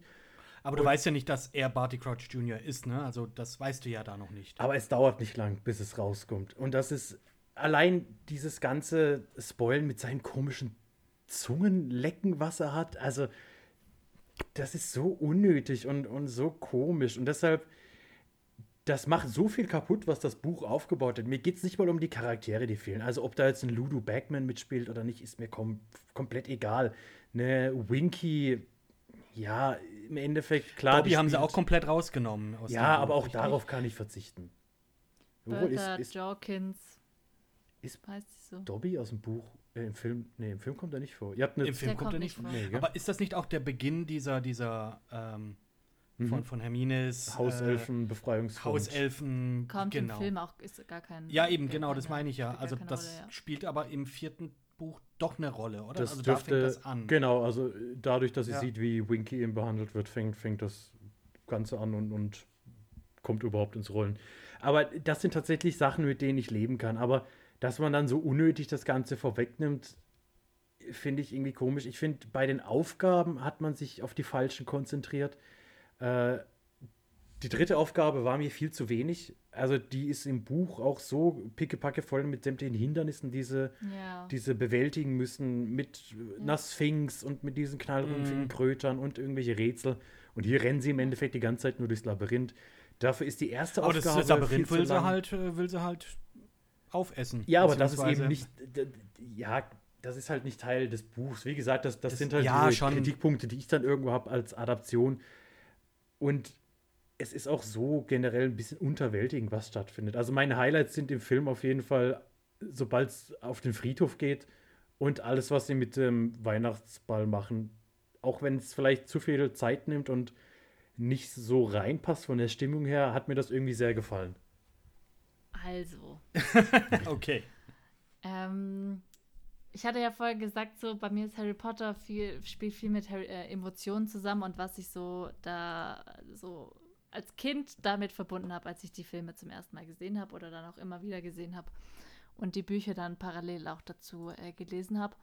Und äh, da war der vierte Teil bei mir ganz oben. Immer. Früher ähm, fand ich den vierten Teil immer am besten. Ich weiß nicht, ob es daran lag, dass ich mich vielleicht auch vom Alter her am besten mit denen identifizieren konnte damals. Ähm, und aber auch aus den gleichen Punkten wie du. Also ich fand dieses Trimagische Turnier mega geil. Ich finde diese Quidditch-Meisterschaft mega geil. Und das ist eigentlich kriminell, dass sie das aus dem Film praktisch rausgeschnitten haben. Du hast zwar das, den, den Anfang, aber du hättest Genau. da echt viel machen können. Auch das, also ja, genau, dass du dann, dass dann der- direkt der Cut kommt äh, nach, dem, nach dem Start quasi ähm, enttäuschend. Aber das sind so Sachen, äh, die sind mir, äh, ja, die, die, die fallen einem dann auch erst wieder auf, wenn du den Film dann mal wieder siehst mit ein bisschen äh, Distanz oder mit einem längeren Zeitfenster dazwischen oder so. Äh, weil du, also mir geht es zumindest so, ich neige dann ganz arg dazu, solche Sachen zu romantisieren, so Mhm. ein bisschen oder so, ach, das ist, war doch alles so geil und äh, perfekter Film und so weiter. Und aber als ich den gestern gesehen habe, war ich wirklich so, oh Gott, das und das fehlt. Und ich fand dies, die, den Schluss schrecklich. Also äh, ich, mir geht so wie dir, ich finde die ähm, Friedhofsszene, das, das eigentlich fast das Beste vom, von der ganzen Serie schon fast. Die Szene war super. Ähm, aber die, äh, den Schluss, also alles, was danach kommt, äh, schrecklich tatsächlich. Können wir ja gleich nochmal genauer drauf eingehen, aber genau. Werden wir je noch ein normales Jahr in Hogwarts haben? In, de, in dem Sinne, so. Nein. Nein, Mann, es ist jemand gestorben, Alter. Ja, ge- ja, auch so, so, so, ach ja, so auf die leichte Schulter nehmen. Also es ist gerade das Schlimmste passiert, was passieren kann, nämlich der, der, Ja. der dunkelste Zauberer aller Zeit ist wieder da und äh, es wird jetzt richtig ernst und sie sitzen da und gucken in die Ferne, als wäre es so jetzt ein Happy End. Das hat einfach überhaupt nicht gepasst. Und Das hat überhaupt nicht gepasst. Das hat den kompletten, was, was davor aufgebaut wurde, was super aufgebaut wurde, finde ich, diese komplette Ernsthaftigkeit, in die jetzt diese komplette Harry Potter-Welt abrutscht, äh, wurde dadurch irgendwie wieder ja, zurück, zurückgespult. Das zog sich aber auch durch den ganzen Film, dass der halt, ich anders gesagt, ich fand der Humor im dritten Teil besser rübergebracht als im vierten Teil. Fand ich. Ich denke jetzt so an die Szene, wenn Harry im großen Saal zu Cho Chang rüberguckt und dann auf einmal vergessen hat, dass er, dass er was im Mund hat. Also, what?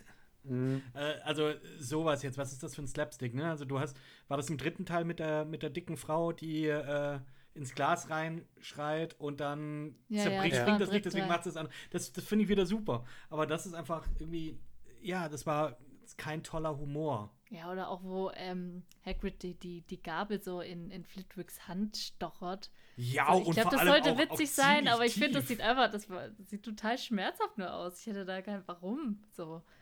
Jo, äh, der war halt von der, von der großen Frau beeindruckt. Ja, schon, aber ich finde, das hätte man auf witzigere äh, Art und Weise jetzt lösen können. Ja, schon.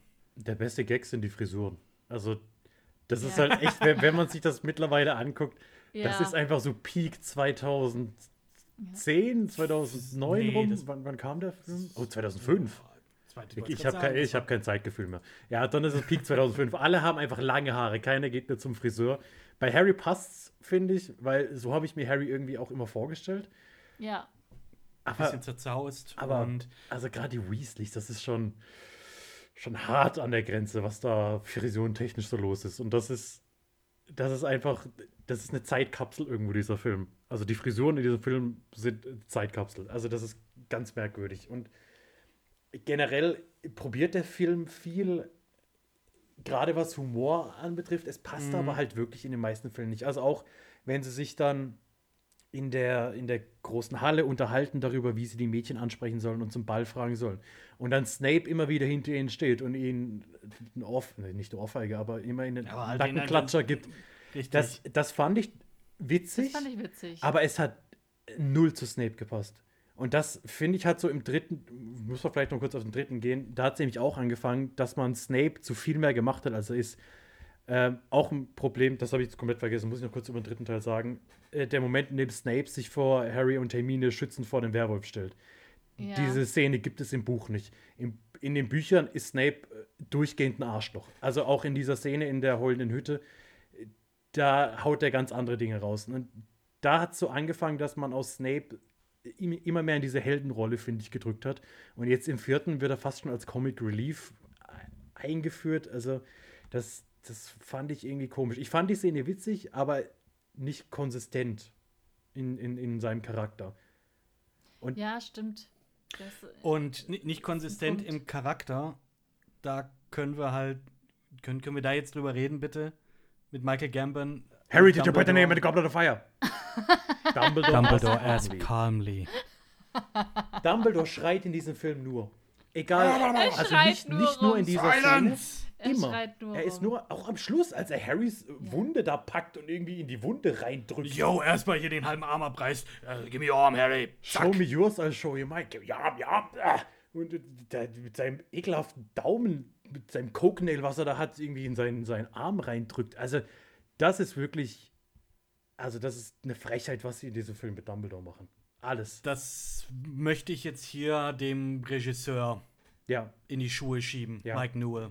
definitiv. Der, der hier, was hat denn der noch gemacht? So, Ja, Mike Newell ist eigentlich eher als Theaterregisseur bekannt. Der halt, das, das merkt man auch, wenn man Interviews mit ihm hört. Er hat so diese Theaterpräsenz, finde ich. Und er hat sich auch, wenn du den Making-ofs anguckst, er beschwert sich gefühlt immer nur darüber, wie lang das Buch ist. Also er regt sich immer Hm. auf, dass, dass sein Buch das längste ist und doppelt so lang wie alle anderen Bücher, die er bisher verfilmen musste. Hat er den fünften noch gar nicht gesehen. Ich wollte gerade sagen, der fünfte ist doch viel, viel dicker. Gut, aber den hat er ja nicht verfilmen müssen. Also bis, es wurden ja nur die ersten drei, die alle so 350 Seiten haben. Gut, und Feuerkelch hat, glaube ich, über 700. Aber ja, sorry, wenn du dieses Projekt halt annimmst, dann muss man halt auch gewisse Abstriche machen und zumindest mal das Buch lesen. Und es hat sich halt stellenweise so angefühlt, als hätte er das nie gemacht. Und deshalb ist das auch alles so komisch. Es gibt dann, wie gesagt, das mit dem Ball, das hat mir alles gefallen, weil da merkst du halt, da war er irgendwo in seinem Element. Aber sobald es dann irgendwie zu so größeren Sequenzen kam, war er irgendwie überfordert. Er wollte auch, es war seine Idee, dass bei der ersten Aufgabe, dass der Drache den kompletten verbotenen Wald einfach abbrennt. Wo dann auch ja J.K. Rowling Wichtiges, sagen ne? musste, äh, nein, den brauchen wir bitte noch. Und ganz viele komische Ideen, die er hatte. Und das, das merkst du an allen Enden, dass das irgendwie nicht gepasst hat. Ja, Ja, interessant. Also interessant ist es mal so hintergrundmäßig äh, mäßig zu erfahren, weil es stimmt auf jeden Fall. Also ich finde, man merkt hier, dass, dass, dass äh, der Regisseur nicht so, nicht so sich mit der Welt identifizieren konnte. Er wollte wahrscheinlich was anderes draus machen, als die Harry Potter-Welt hergibt. er wollte was anderes machen. Meine Interpretation hier, das, was Chris Columbus, das, was ähm, Coron äh, jetzt praktisch vorgelegt hat. Ähm, und das ist natürlich immer, immer schwierig, weil optimalerweise machst du ein gutes, ähm, machst du einen guten Job mit einem Sequel, indem du auf dem aufbaust, was die vorher gemacht haben. Also wenn du jetzt, bestes Beispiel sind die, die letzten Star Wars-Filme gewesen, in denen praktisch ähm, J.J. Abrams den äh, Episode 7 gemacht hat, dann Ryan Johnson gesagt hat, äh, ja, nee, machen wir anders. Und dann äh, wurde das für, den, für Episode 9 einfach auch wieder komplett äh, über den Haufen geschmissen. Und das ist einfach nicht konsistent und das, das macht auch keinen Spaß. Und so, ja, ändert bitte doch nicht so viel. Also ich meine, ein paar Sachen wohl gut gemacht. Äh, ich sag jetzt auch mal, ich weiß nicht, wie viel er im Casting ähm, die Hand drin hatte. Aber hier, ich sag jetzt mal, mit Brandon Gleason als Mhm. Mad Eye Moody, ey, toll. Ja. Super. Auch wenn er jetzt, sage ich jetzt mal, in dem Film nicht wirklich, glaube ich, ich weiß nicht, ich, ich würde jetzt nicht sagen, es ist ewig her, dass ich das Buch gelesen habe. Äh, finde aber auch, dass der da ziemlich weird war. Ich finde auch ganz komisch so, so dieses Auge. Ähm, also, das ist sicherlich. Das Ding, das hört sich einfach an wie eine Kamera. What? Es gibt doch auch Äh, also- sogar eine Szene, wo, wo, wo er reinzoomt, oder? Oder Ja, wie, dann wie so ein. Also, ja, Also, was, what the fuck? Also, das ganz, ganz komisch. Also, das, das nicht, aber äh, dann jetzt hier mit. Ähm, ah, ich bin richtig mit Fiennes. Namen heute. Ralph Fiennes, genau, als, als Voldemort ist halt spot on. Ja. Aber auch hier, Mike Newell wollte die Nase drin behalten. Und so, Mhm. Ja, what? Und das sieht doch einfach ganz weird aus, wenn du so Behind-the-Scenes-Zeugs mit Ralph Fiennes im kompletten Make-up mit Nase, das, das sieht einfach so weird aus, dass der Mensch eine Nase hat in echt. Weil diese Schlangennase passt halt einfach so gut. Und wenn du dann, er hat auch, glaube ich, eine relativ präsente Nase, möchte ich es mal nennen. Das heißt, wenn du dann Ja. ihn in Full Make-up Mhm. siehst, mit Nase, das ist ganz merkwürdig. Ja, ganz komisch. Also, passt. Also, das haben sie aber gut gemacht. Also, Ralph Fiennes ähm, ist für mich jetzt mit tatsächlich auch nicht Voldemort. Also, wenn ich jetzt an Ralph Fiennes denke, denke ich auch nicht an Voldemort. Ja, wenn ich äh, äh, wenn ich Brandon Gleason denke, denke ich eher daran, dass er einen Sohn hat, der Donald Gleason heißt und der auch in, Harry, in den Harry Potter-Filmen oder zumindest in ähm, welchem Film spielt er mit? Sieben und acht. Das, sieben und acht, ne? Das sind die, der spätere Ehemann von Fleur de la Cour. Aber, also was ich jetzt mal dazu sagen muss, weil du ja gemeint hattest, dass dir auch so diese, diese, ähm, die Spiele und so ähm, nicht gefallen haben. Ich finde, eigentlich ist das das, was, was den Film dann trotzdem gut macht oder ja, ansehbar oder für mich das ausgelöst hat, warum ich den, den Film früher so äh, toll gefunden habe. Ähm, weil das halt die Punkte sind, die, die diese fantastische Welt irgendwie ausmachen und, und dieses Türöffnen hm. im vierten Teil so ein bisschen ist, äh, diese, diese Welt zu vergrößern. Und ich fand dieses, die Szene mit dem, ähm, Quidditch, mit der Quidditch-Weltmeisterschaft, also ich habe auch, als ich es gestern wieder gesehen habe, ich finde das ultra gut gemacht, wie, wie Harry in dieses Zelt rein, reinläuft und sagt, I love uh, Magic. I love Magic, ja. Und äh, wie sie dann da hochlaufen in diesem, in diesem riesigen Stadion und das wie das dann da mega anfängt. in die Erde reingeht, weil es einfach so tief, in Anführungsstrichen, hoch ist. Ähm, also ich ähm, finde, da, da, da, da, wurden die, die Bilder vom, vom Buch extrem gut äh, in den Film projiziert. Mhm. Ähm, Und ich finde, das ist auch eigentlich bei den Spielen gut gelungen. Also ich gebe dir recht, bei dem, bei dem dritten, bei dem Labyrinth, äh, dass da extrem viel rausgekürzt wurde. Aber ich finde äh, sowohl die, die erste Aufgabe als auch die zweite im See, ähm, finde ich, find ich gut, gut inszeniert. Und das ist das, was, was, was beim, beim vierten Teil hängen bleibt. Hm. Das mit ja. Barty Crouch und so, das sind Sachen, das ist für den Plot mega wichtig und da gebe ich dir auch recht, dass es nicht gut gemacht ist, aber das ist nicht das, was hängen bleibt, wenn du an den vierten Teil denkst. Stimmt. Und die zweite Aufgabe selber ist ja auch, also technisch einfach wunderbar gemacht. Also es ist super. Ähm, jetzt gut, klar, natürlich ist alles CG. Also nicht alles CG, also Harry Potter. Also Daniel Radcliffe war wirklich unter Wasser. Ähm, äh, für die ganze Zeit natürlich. Ja, aber aber, aber einfach alles drumrum ähm, mit, mit den Meerjungfrauen und mit den ähm, ja, die, die Aufgabe selber ist einfach super schön gemacht worden. Überleg mal noch zum ersten Teil, was das für ein Sprung ist. Ja, voll. Absolut. Ich meine, du siehst, dass es CG ist. Also das, was CG ist. Aber trotzdem ist es einfach da, zur damaligen Zeit wahnsinnig gut gemacht. Definitiv. Also mit der zweiten Aufgabe habe ich auch keine Probleme. Ich finde, was heißt Probleme? Bei der ersten ist es mir einfach zu too much. Also ist, ich kann halt nicht nachvollziehen, warum man jetzt unbedingt sagen muss, okay, sie machen das Schloss im Endeffekt ein bisschen kaputt und es würde niemand eingreifen. Das, das passiert im Buch nicht, ne? Also nee. die bleiben immer in der Arena. Ja, ja. Im, Im, Buch ist das auch gefühlt drei, vier Seiten. Also der, der Kampf in Anführungszeichen an sich ist, findet da einfach nicht statt. Also da fliegt er ein paar Manöver um den Drachen rum und holt sie das Ei und gut ist. Ja, aber das hätte man auch rausschneiden können. Ne? Also wenn ich mich richtig erinnere, endet die Szene darin, er kriegt den Feuerblitz, er schnappt sich das Ei, weil er einfach verdammt guter Quidditch-Spieler ist oder äh, Sucher. Und entsprechend, ja, passt das. Also da hätte man auch drei Minuten wegschneiden können, sozusagen. Ja, aber ich verstehe es ja dann irgendwie, dass man schon die eine oder andere Actionsequenz drin haben will. Dass du, du, du, musst ja den Leuten irgendwas geben, was sie die, die zweieinhalb Stunden oder weiß nicht, wie lange der Film geht, 2,37, ja. was, dass, dass, dass du am Ball bleibst. Das ist ja schon irgendwo in Ordnung.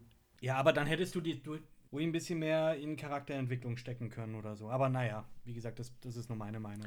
Ja, wobei Charakterentwicklung die, die kommt gar nicht unbedingt zu kurz, finde ich. Also gerade durch den, durch den Ball. Da ist so ja, viel eigentlich mit drin. Ja, die ganze Beziehung zwischen Hermine und Ron wird äh, angekurbelt endlich. Du hast Harry, der, der auch so ein bisschen über sich hinauswächst und so. Das, das finde ich eigentlich alles ganz schön. Und das, das gefällt mir. Da fühle ich mich irgendwie wohl, wenn ich das gucke. Das ist so typisch ja, irgendwie Prom in irgendeinem Teenie-Film. Das, das passt da schon irgendwo rein. Ja, und, da, und auch so, auch so Identifizierungspunkte, ne? Hm, also ja. so, da kann jeder sich irgendwie so ein bisschen wiederfinden. Ähm, ja, genau. Das macht das Ganze, holt so ein bisschen in die Realität zurück. Am Ende sind es auch nur Teenager, die sehr nervös sind. Ja, also gerade, ich meine, hier so die, die Szene, als sie zum Tanzen äh, sich gegenseitig auffordern sollen und äh, Tanzübungen mit McGonagall machen Ach, das fand ich schön. Das war, das eine, ist, das war eine ja, schöne Szene. Das, das, das, das passt dann irgendwie schon und da sieht man sich auch irgendwo wieder. Und, Ah, und Neville, wie er dann aus sich rausgeht und dann. ja, mit Genitanz. Ah, Ja, das das ist finde ich gut. Finde ich gut. Und er kommt als letztes äh, zurück in den Gemeinschaftssaal. Ne? Also wer weiß, was die da noch so. Und seine Schuhe hat er auch nicht an. Aha, und man weiß ja, was man über Nein, die Menschen mit ja. großen Schuhen sagt, dass sie große Füße haben. Richtig. Ähm, what? Gibt es eine Lieblingsszene von Das- dir, für dich?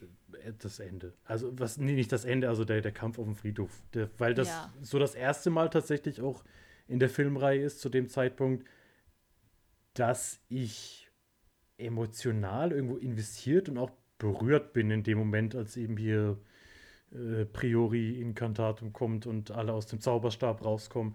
Was auch viel zu oft benutzt wird in den folgenden Filmen, noch dieses, dieses, dieser Effekt, dass die beiden Zaubersprüche aufeinandertreffen. Aber hier ist es zum ersten Mal und dann eben nach diesem Voldemort-Reveal, der, der super funktioniert hat, weil an dem halt auch extrem viel hängt, also am Casting und am Look von Voldemort und dann, wie das aufgebaut wird und dann dieses Duell und Cedric, der Harry bittet, seinen Körper mitzunehmen und dann tatsächlich noch bis zu dem Moment, als Cedrics Vater herzzerreißend brüllt und seinen Sohn sieht. Das ist, Das ist, eine, schon sehr das ist stark. Herz, also die Szene ist herzzerreißend. Es tut mir auch leid, Nicole, dass ich da gestern reingeredet habe, weil du hast dann auch gesagt, Psst, gesagt. Ja, nee, aber, ja, da, da habe ich selber auch nicht wirklich gecheckt und habe es dann selber dann gemerkt, so, oh fuck, okay, ja, natürlich. Und die kommen mal wieder zurück und, dann- und das Orchester spielt und alle freuen sich und, der, und boah, also, aber natürlich passiert das. Also, natürlich ist die Reaktion so. Und entsprechend, ja, war, war echt krass. Also hier Jeff Rawl, äh, der Amos Diggory gespielt hat, das ist einfach, ja, fucking herzzerreißend. Also, das, Ja, das mit, mit die traurigste Szene. Also nach, nach Dobby, glaube ich, schon fast mit die traurigste Szene, finde ich. Ja, absolut. Also, das ist jetzt halt, ich sag mal, der erste legit, ähm, Es wird jetzt halt richtig ernst zum ersten ja, Mal. genau, das erste Shit. li, li, Shit's going down Shit's now, going ja. down, ja. ja. Und ja, das ist echt erste, in Anführungsstrichen, wirklich legitime Opfer. Äh, jetzt hier so. Ähm, Diese. Willst du irgendwas nee, sagen? mach. Diese komplette ähm, Friedhofsszene hat mich gestern nochmal komplett geflasht irgendwie. Das war also wie gut das gespielt ist von Ralph Fiennes. Feins. Mhm. Unfassbar, finde ich. Unfassbar, weil ähm, Ja, Timothy Spall als Wormtail, das ist äh, genau, auch. das ist, das, ist, das ist dieser Wahnsinn und dieses ultimative Böse, was auf der einen Seite genau das ist, was äh, Voldemort ist, aber überhaupt nicht übertrieben dargestellt irgendwie. Ja, aber ja, Also- komplett eitel aber dann auch, ne? Dass er dann aber sagt, so, ja, hier, wir müssen jetzt, wir müssen jetzt noch duellieren. Ah, weil du bist der Junge, der lebt und deswegen machen wir das jetzt richtig. Und äh, ja, das ist ein krasser Psychopath ähm, und das ist, ja, äh, stimme ich dir absolut zu. Es ist eine, eine hammermäßige Szene, es ist die beste Szene. Äh, Finde ich auch. Ähm, Ja, und ich finde aber auch fast wirklich von, vom kompletten, von der kompletten Filmreihe. Weil ich finde, das ist das, also viele sagen ja so, der dritte Teil ist da, wo es dann anfängt, so äh, hier düster zu werden und so. Und, aber ich finde, das ist die Szene, wo es wirklich, wo du wirklich diesen Wechsel hast von, okay, das davor war jetzt Kindergarten und jetzt geht's richtig los. Mhm. Und äh, in das, und das aber in so einer in intensiven Art und Weise mit, mit einem Tod von einem Schüler, mit diesem, mit dieser kranken Art von, von Voldemort, die da zum ersten Mal dann so wirklich im, im Anschein kommt und dann noch mit den, äh, mit den ähm, Geistern, mit hier, mit Priori Incantatem Spruch, äh, wo, wo die dann zurückkommen äh, und, und Harry ja zum ersten Mal auch so richtig mit seinen Eltern spricht oder die zu ihm sprechen. Ähm, ja, also das, das verbindet irgendwie alles, was, was, was diese Harry Potter Gefahr ausmacht. Also das, worum es ja eigentlich am Ende Mhm. geht, so äh, Harry, Harry gegen Voldemort, äh, wird, es hat da schon den Peak irgendwie, finde ich. Also im siebten Teil klar auch nochmal, aber da ist irgendwie die, die Spitze des, des Eisbergs irgendwie schon erreicht, finde ich. Ja, und auch was die, was das Ding einfach auch nochmal hochsetzt. Ich meine, da werden jetzt auch die unverzeihlichen Flüche dann auch eingeführt. Diese drei, was sind die? Äh, klar, Avada Kedavra, Äh, Crucio, Crucio. und Impera Und Imper Imperio. Imperius. Imperio, genau. Äh, ja, klar, das, das Ding wird eben, wie du sagst, erstens größer, aber auch gefährlicher dann dadurch. Ja. Vor allem, wie schnell und beiläufig im Endeffekt Cedric halt auch stirbt. Also Ja. du, er hat ja keinen groß, er hat keinen Moment. Also es, er, er hat keine Chance, irgendwie um sein Leben zu kämpfen, zu betteln, sondern kill the spare, Avada Kedavra und er ist tot. Und das ist, das ist echt krass. Also auch geschrieben, weil im Buch ist es ja auch so und Ja. einfach auch krass umgesetzt, dass du halt wirklich weißt, ja, die, die Kindergeschichte, das Märchen ist vorbei und ähm, alles, was jetzt folgt, hat ernsthafte Konsequenzen und ist nicht einfach, werden wir jemals ein ruhiges Jahr in Hogwarts haben, sondern sehr, sehr, sehr ernster. Genau, es ist jetzt ein, ein Spiel um Leben und Tod quasi und nicht mal ein Spiel, sondern es ist einfach ein Kampf um Leben und Ja. Tod am Ende. Und genau das ist das, was halt durch die letzten Minuten von diesem Film dann irgendwie komplett wieder äh, zurückgespult wird. Also allein, dass äh, Harry zurückkommt und ich weiß, ich bin mir jetzt gerade nicht mehr ganz sicher, ob die, ob diese Szene zwischen Harry und Dumbledore ähm, so viel ausschweifender war, als es im Film war, bestimmt in gewissen Teilen, aber wie viel er ihm da schon erzählt hat im Buch, weiß ich gerade nicht mehr genau. Aber das, also er, er, er lässt ja diesen Priori Incantatem quasi so als Stichwort fallen. Ähm, man weiß überhaupt nicht, was damit gemeint ist. Harry weiß nicht, was damit gemeint ist. Alle Fragen von Harry werden überhaupt nicht beantwortet, die er hat. Also, ähm, ich meine, er hat gerade quasi die einsteinste Erfahrung seines Lebens gemacht. Und äh, er sitzt halt da mit, mit, mit Dumbledore, sie reden kurz und er so, ach so, jetzt geht's weiter. Ähm, und am nächsten Tag äh, fährt er wieder nach Hause zu den Dursleys. Und davor gibt es noch eine kleine Verabschiedung von, von allen anderen und äh, man verabschiedet sich von, von Hermine und Ron im Sinne von, ach, nächstes Jahr geht's weiter. Also es macht überhaupt keinen Sinn, so wie es in dem Film dargestellt wird, finde ich. Ja, auch dieser, dieser Abschied an sich von Hogwarts ist im Buch einfach viel emotionaler, weil ja auch die große Rede für Cedric im Endeffekt gehalten wird beim, beim Abschiedsessen und eine richtige Trauerfeier im Endeffekt für ihn stattfindet. Und hier ist Cedric in dem Moment vergessen, als sie zurückkommen und Dumbledore, ganz Dumbledore-esque Harry von Cedrics totem Körper reißt und sagt, er soll ihn loslassen. So wie man Dumbledore halt kennt, immer ruhig und, und gütig und gelassen, reißt er ihn da von, von Cedric weg und dann wird Cedric im Endeffekt auch nicht mehr erwähnt in diesem Film. Und das ist. Doch, doch, er wird, das wird Bitte? schon nochmal erwähnt. Also am Ende ähm, sagt, erklärt Dumbledore vor der Schule, ähm, wie, wie er gestorben ist. Stimmt. Und da wird dann, ja, okay, wird dann sorry. auch gesagt, ja, das, das Ministerium will nicht, dass ich euch das erzähle, aber Ja. äh, so und so geht's weiter. Aber ähm, es ist ja trotzdem, also nicht in dem Maße, wie, wie du eigentlich so eine Reaktion erwarten würdest, nachdem, äh, nachdem ein Schüler gestorben ist. Hm. Und auch noch der mächtigste oder der gefährlichste Zauberer aller Welt äh, aller Zeiten zurückgekehrt ist. Und worüber ich auch immer noch salty bin, dass wir zum einen Dumbledores triumphierendes Lächeln nicht sehen. Weil äh, Ja. in dem Moment, als Harry sagt, dass äh, Voldemort Harrys Blut benutzt hat, ha- sehen wir das triumphierende Lächeln von Dumbledore, was natürlich schon Ja. vorausschauen lässt, dass irgendwas daran sehr, sehr wichtig ist. Und dieser Moment, ähm, als Dumbledore in Moody-Crouchs Büro stürmt, ist der einzige und erste Moment in der Buchserie, in dem Dumbledore wirklich bedrohlich wirkt. Und das ist der Moment, in dem Harry auch sagt, er konnte zum ersten Mal verstehen, warum Voldemort immer Angst vor Dumbledore hatte. Und dadurch, dass Dumbledore in diesem kompletten Film aber nur am Ja. Rumschreien und am Rumbrüllen Ja. und am Rumrennen ist, hat es einfach kein überhaupt Gewicht. keinen Impact mehr. Das stimmt. Das stimmt, ja. Ja, das ist schade. Thema, Thema ein bisschen verfehlt. Und, aber genauso, deswegen wäre es doch geil, wenn, wenn ein Schauspieler wie, wie heißt der? Richard erste Harris. Dumbledore, Richard Harris. Mhm. äh, wenn, wenn ein Schauspieler wie er äh, die, die Rolle quasi weitergeführt hätte, weil dann hättest du ja viel mehr diesen Mhm. Überraschungseffekt gehabt. Also, Ja. ähm, weil es ist ja nun mal so, dass, dass in den Büchern äh, Dumbledore als, so wie wir es vorhin gesagt haben, extrem sanft und liebevoll und, und gütig dargestellt wird und einfach wie, ja, sehr ruhig auch, ähm, aber gleichzeitig natürlich auch in den Büchern immer klar war, äh, das ist hier der mächtigste Zauberer ever ähm, und der einzige, von dem Voldemort jemals Angst hatte. Von dem her ähm, muss er ja auch eine Menge auf dem Kasten haben, ja. Und äh, dementsprechend so diesen Kontrast dann auch wirklich auf der Leinwand zu sehen, wäre ja viel stärker gewesen, als ihn dann auch direkt mit so einer starken oder so einer extrovertierten Persönlichkeit äh, zu besetzen. Ja, es ist halt, ja, ist uns halt leider verwehrt gewesen. Und wie alt ist, wie alt ist Richard Harris geworden? Ich glaube, ja, so Anfang 70 oder so.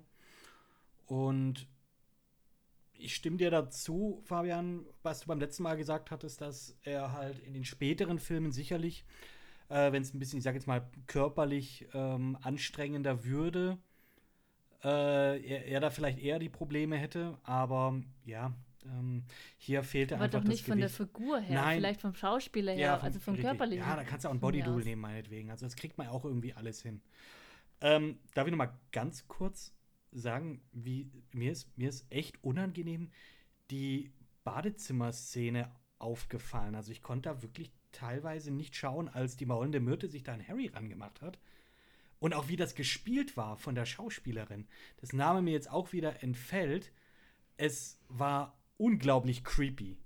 Aber es soll ja auch creepy sein. Es Ja. war ja einfach eine super unangenehme Szene. Ja, ist super unangenehm. Also ich fand, ja, aber auch, wie gesagt, wie, wie sie auch ges ges das gespielt hat und so, das war so richtig over the top geschauspielert, also auf eine nicht gute Art und eben super creepy. Also, uah, fand ich, fand ich krass. Fand ich krass. Vor allem, weil die Schauspielerin halt Mitte 30 ist oder so. Das, Zum, zur Zeitpunkt, zu dem Zeitpunkt. Ja. Ja, ja gut, egal, egal. Wollte ich nur mal äh, anmerken. Hm.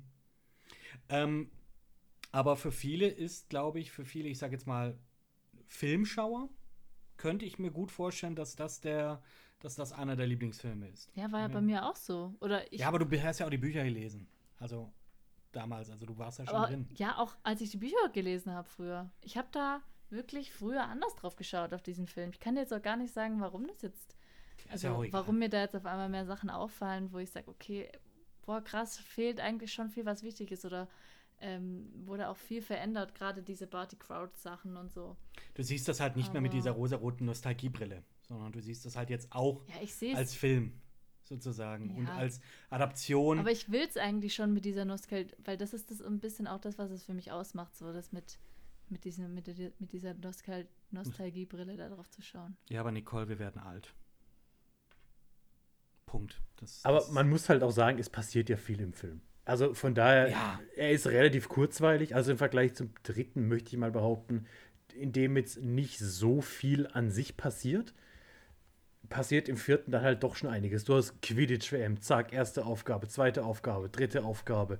Du hast das Duell am Friedhof. Also vom, vom, vom Pacing her ist der ja schon in Ordnung. Und es passiert halt Schon echt zackig. viel, wo du, wo, was du mitnehmen kannst und was dir im, im Kopf bleibt.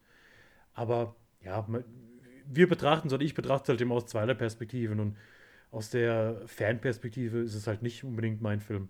Aber auch er ist da. Und okay. schaust dir den Film für die Action an und du liest das Buch für die, für die Geschichte. Also, so könnte man das vielleicht doch zusammenfassen. was ich, was ich glaube ich gestern zu dir auch gesagt hätte, was halt, also ich finde jetzt kein, haben wir glaube ich auch schon mal gesagt, kein Harry Potter Film ist schlecht so. Mhm. Nee, das nicht. Und das liegt aber halt vor allem daran, weil die Geschichte so gut ist.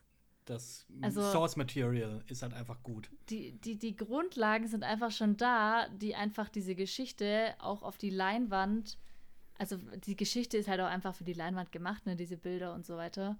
Ähm, von dem her hast du einfach schon so viel vom Grund auf, was für, ich sag mal, den, für eine breite Masse äh, super Ja, was einfach. ansehnlich ist oder Mhm. so. Also, äh, oder was einfach als Film einfach super gut funktioniert, einfach weil die Story in sich geschlossen Sinn macht, weil super, äh, ja, haben wir auch schon mal gesagt, weil alles einfach ein, ein Kreis ist, was sich am Ende schließt, weil, weil äh, Details darin äh, verstrickt sind, weil es einfach eine riesige Welt ist, die immer größer wird. Ähm, und es hängt am Ende aber wirklich an der am Grundmaterial und äh, die Filme geben quasi eigentlich nur so die i-Tüpfelchen obendrauf jeweils. Und beim vierten Teil vielleicht jetzt halt ein bisschen weniger als bei anderen. Beziehungsweise da gibt es dann halt andere Punkte, die dann mehr rausstechen, als jetzt wie die Story am Ende erzählt wurde. Hm. Ja, sehe ich, sehe ich genauso. Wir hatten darüber geredet, weil ich ja auch gesagt habe, okay, die äh, Filme sind alle gut, aber keiner ist der Hammer, sage ich jetzt mal. Also sie sind alle wirklich gut bis sehr gut. Aber es ist kein, für mich keiner, glaube ich, wo ich jetzt sagen würde, okay, das ist eine, das sind, ich sag mal, Letterbox-Terms, das sind fünf Sterne mit, ich, ich mag ich. Äh, also wirklich, ähm, aber alles, alles wirklich toll trotzdem. Kann ich dir eine Antwort darauf geben, sobald wir alle Filme durchgeschaut haben? Okay. Das ist auch schon Foreshadowing von Nicoles Seite. Freut euch drauf. Ich finde es schwierig, bei einem Film eine Wertung abzugeben, weil ich genau weiß, dass es nicht fair ist, die Wertung, die ich abgebe. Also anderen Filmen gegenüber, die ich nüchterner bewerte. Aber ja, mein Gott, dafür muss es halt solche Filme geben, die werde ich nie nüchtern betrachten können, weil es einfach so ein großer ja, Teil genau so ist es. meines genau, Lebens irgendwo auch ist. Und genau so ist das es. ist aber auch vollkommen in Ordnung, finde ich. Ja. Ja, schon. Will, will ich auch gar nicht abtun. Ähm, nur eben, das ist so, so mein, mein Gedankengang da jetzt äh, gewesen. Ja, absolut. Ähm, habt ihr gesehen, dass es ein Easter Egg im Raum, wo das Denkarium auch steht, zu den, äh, also ein Easter Egg zu den Heiligtümern des Todes ähm, gibt? Habt ihr nicht gesehen? Also ich, ich habe hab das auch Sym- nicht gesehen. Symbol, oder? Ja, das Symbol. So als, ähm, das siehst du dann, wenn, äh, nachdem Dumbledore praktisch, ja, das Denkarium benutzt, geht er da an so einen Schrank ran und da ist wohl eine Pyramide, eine Glaspyramide mit einer Kugel drin, die von einem Stab gehalten wird. Also ich könnte mir gut vorstellen, dass es einfach nur Zufall war, weil, das behaupte ich aber auch. Weil ja, weil der Film nicht, kam dass der siebte 2005 Teil raus.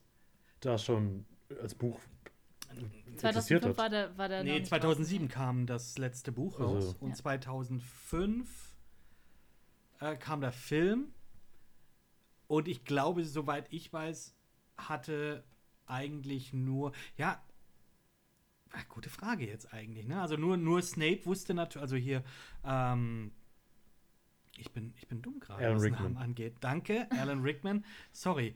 Äh, ja, hat im Prinzip nur gewusst, was sein Charakter, was seine Arc ist, was seine, sein, seine Handlung und äh, sein Werdegang werden wird.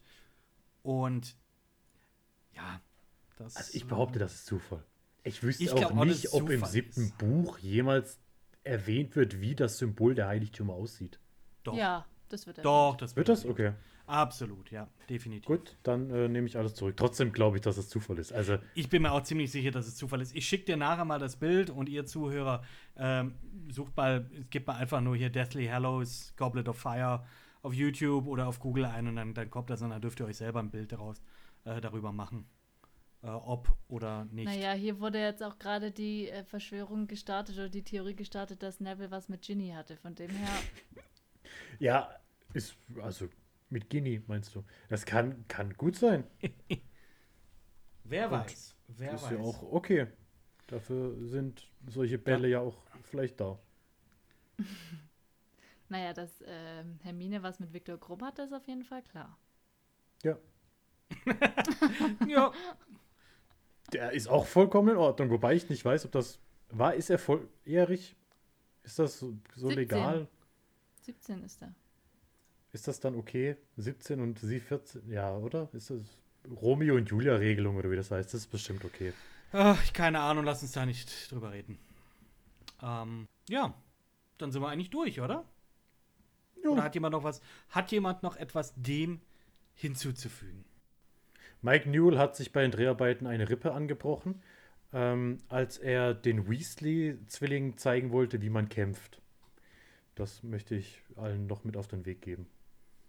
Das verändert natürlich alles. Das ist, also, Absolut. Dann, man, dann wir haben vorhin ein wir- bisschen über ihn abgelästert, aber er hat auch Einsatz gezeigt in diesem Film. Ja. Also muss man ihm dann doch lassen. Ist okay. Gut. Und mit diesem wunderbaren Fun Fact entlassen wir euch dann auch wieder für heute.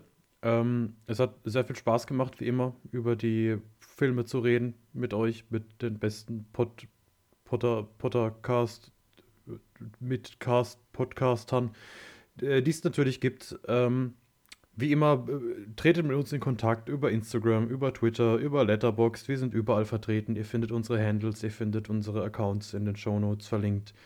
Ähm, ja, sagt uns gern, was ihr von der Folge haltet, ob wir solche Folgen öfter machen sollen, was wir alles falsch gesagt haben, was wir alles richtig gesagt haben, wo ihr vielleicht anderer Meinung seid. Bewertet uns auf sämtlichen Podcatchern und kauft Harry Potter Filme über unseren Amazon Reflink. Dann sind wir glücklich und können unsere Technik upgraden. In diesem Sinne bedanke ich mich bei allen Zuhörern und Zuhörerinnen und sage bis zum nächsten Mal. Auf Wiederhören.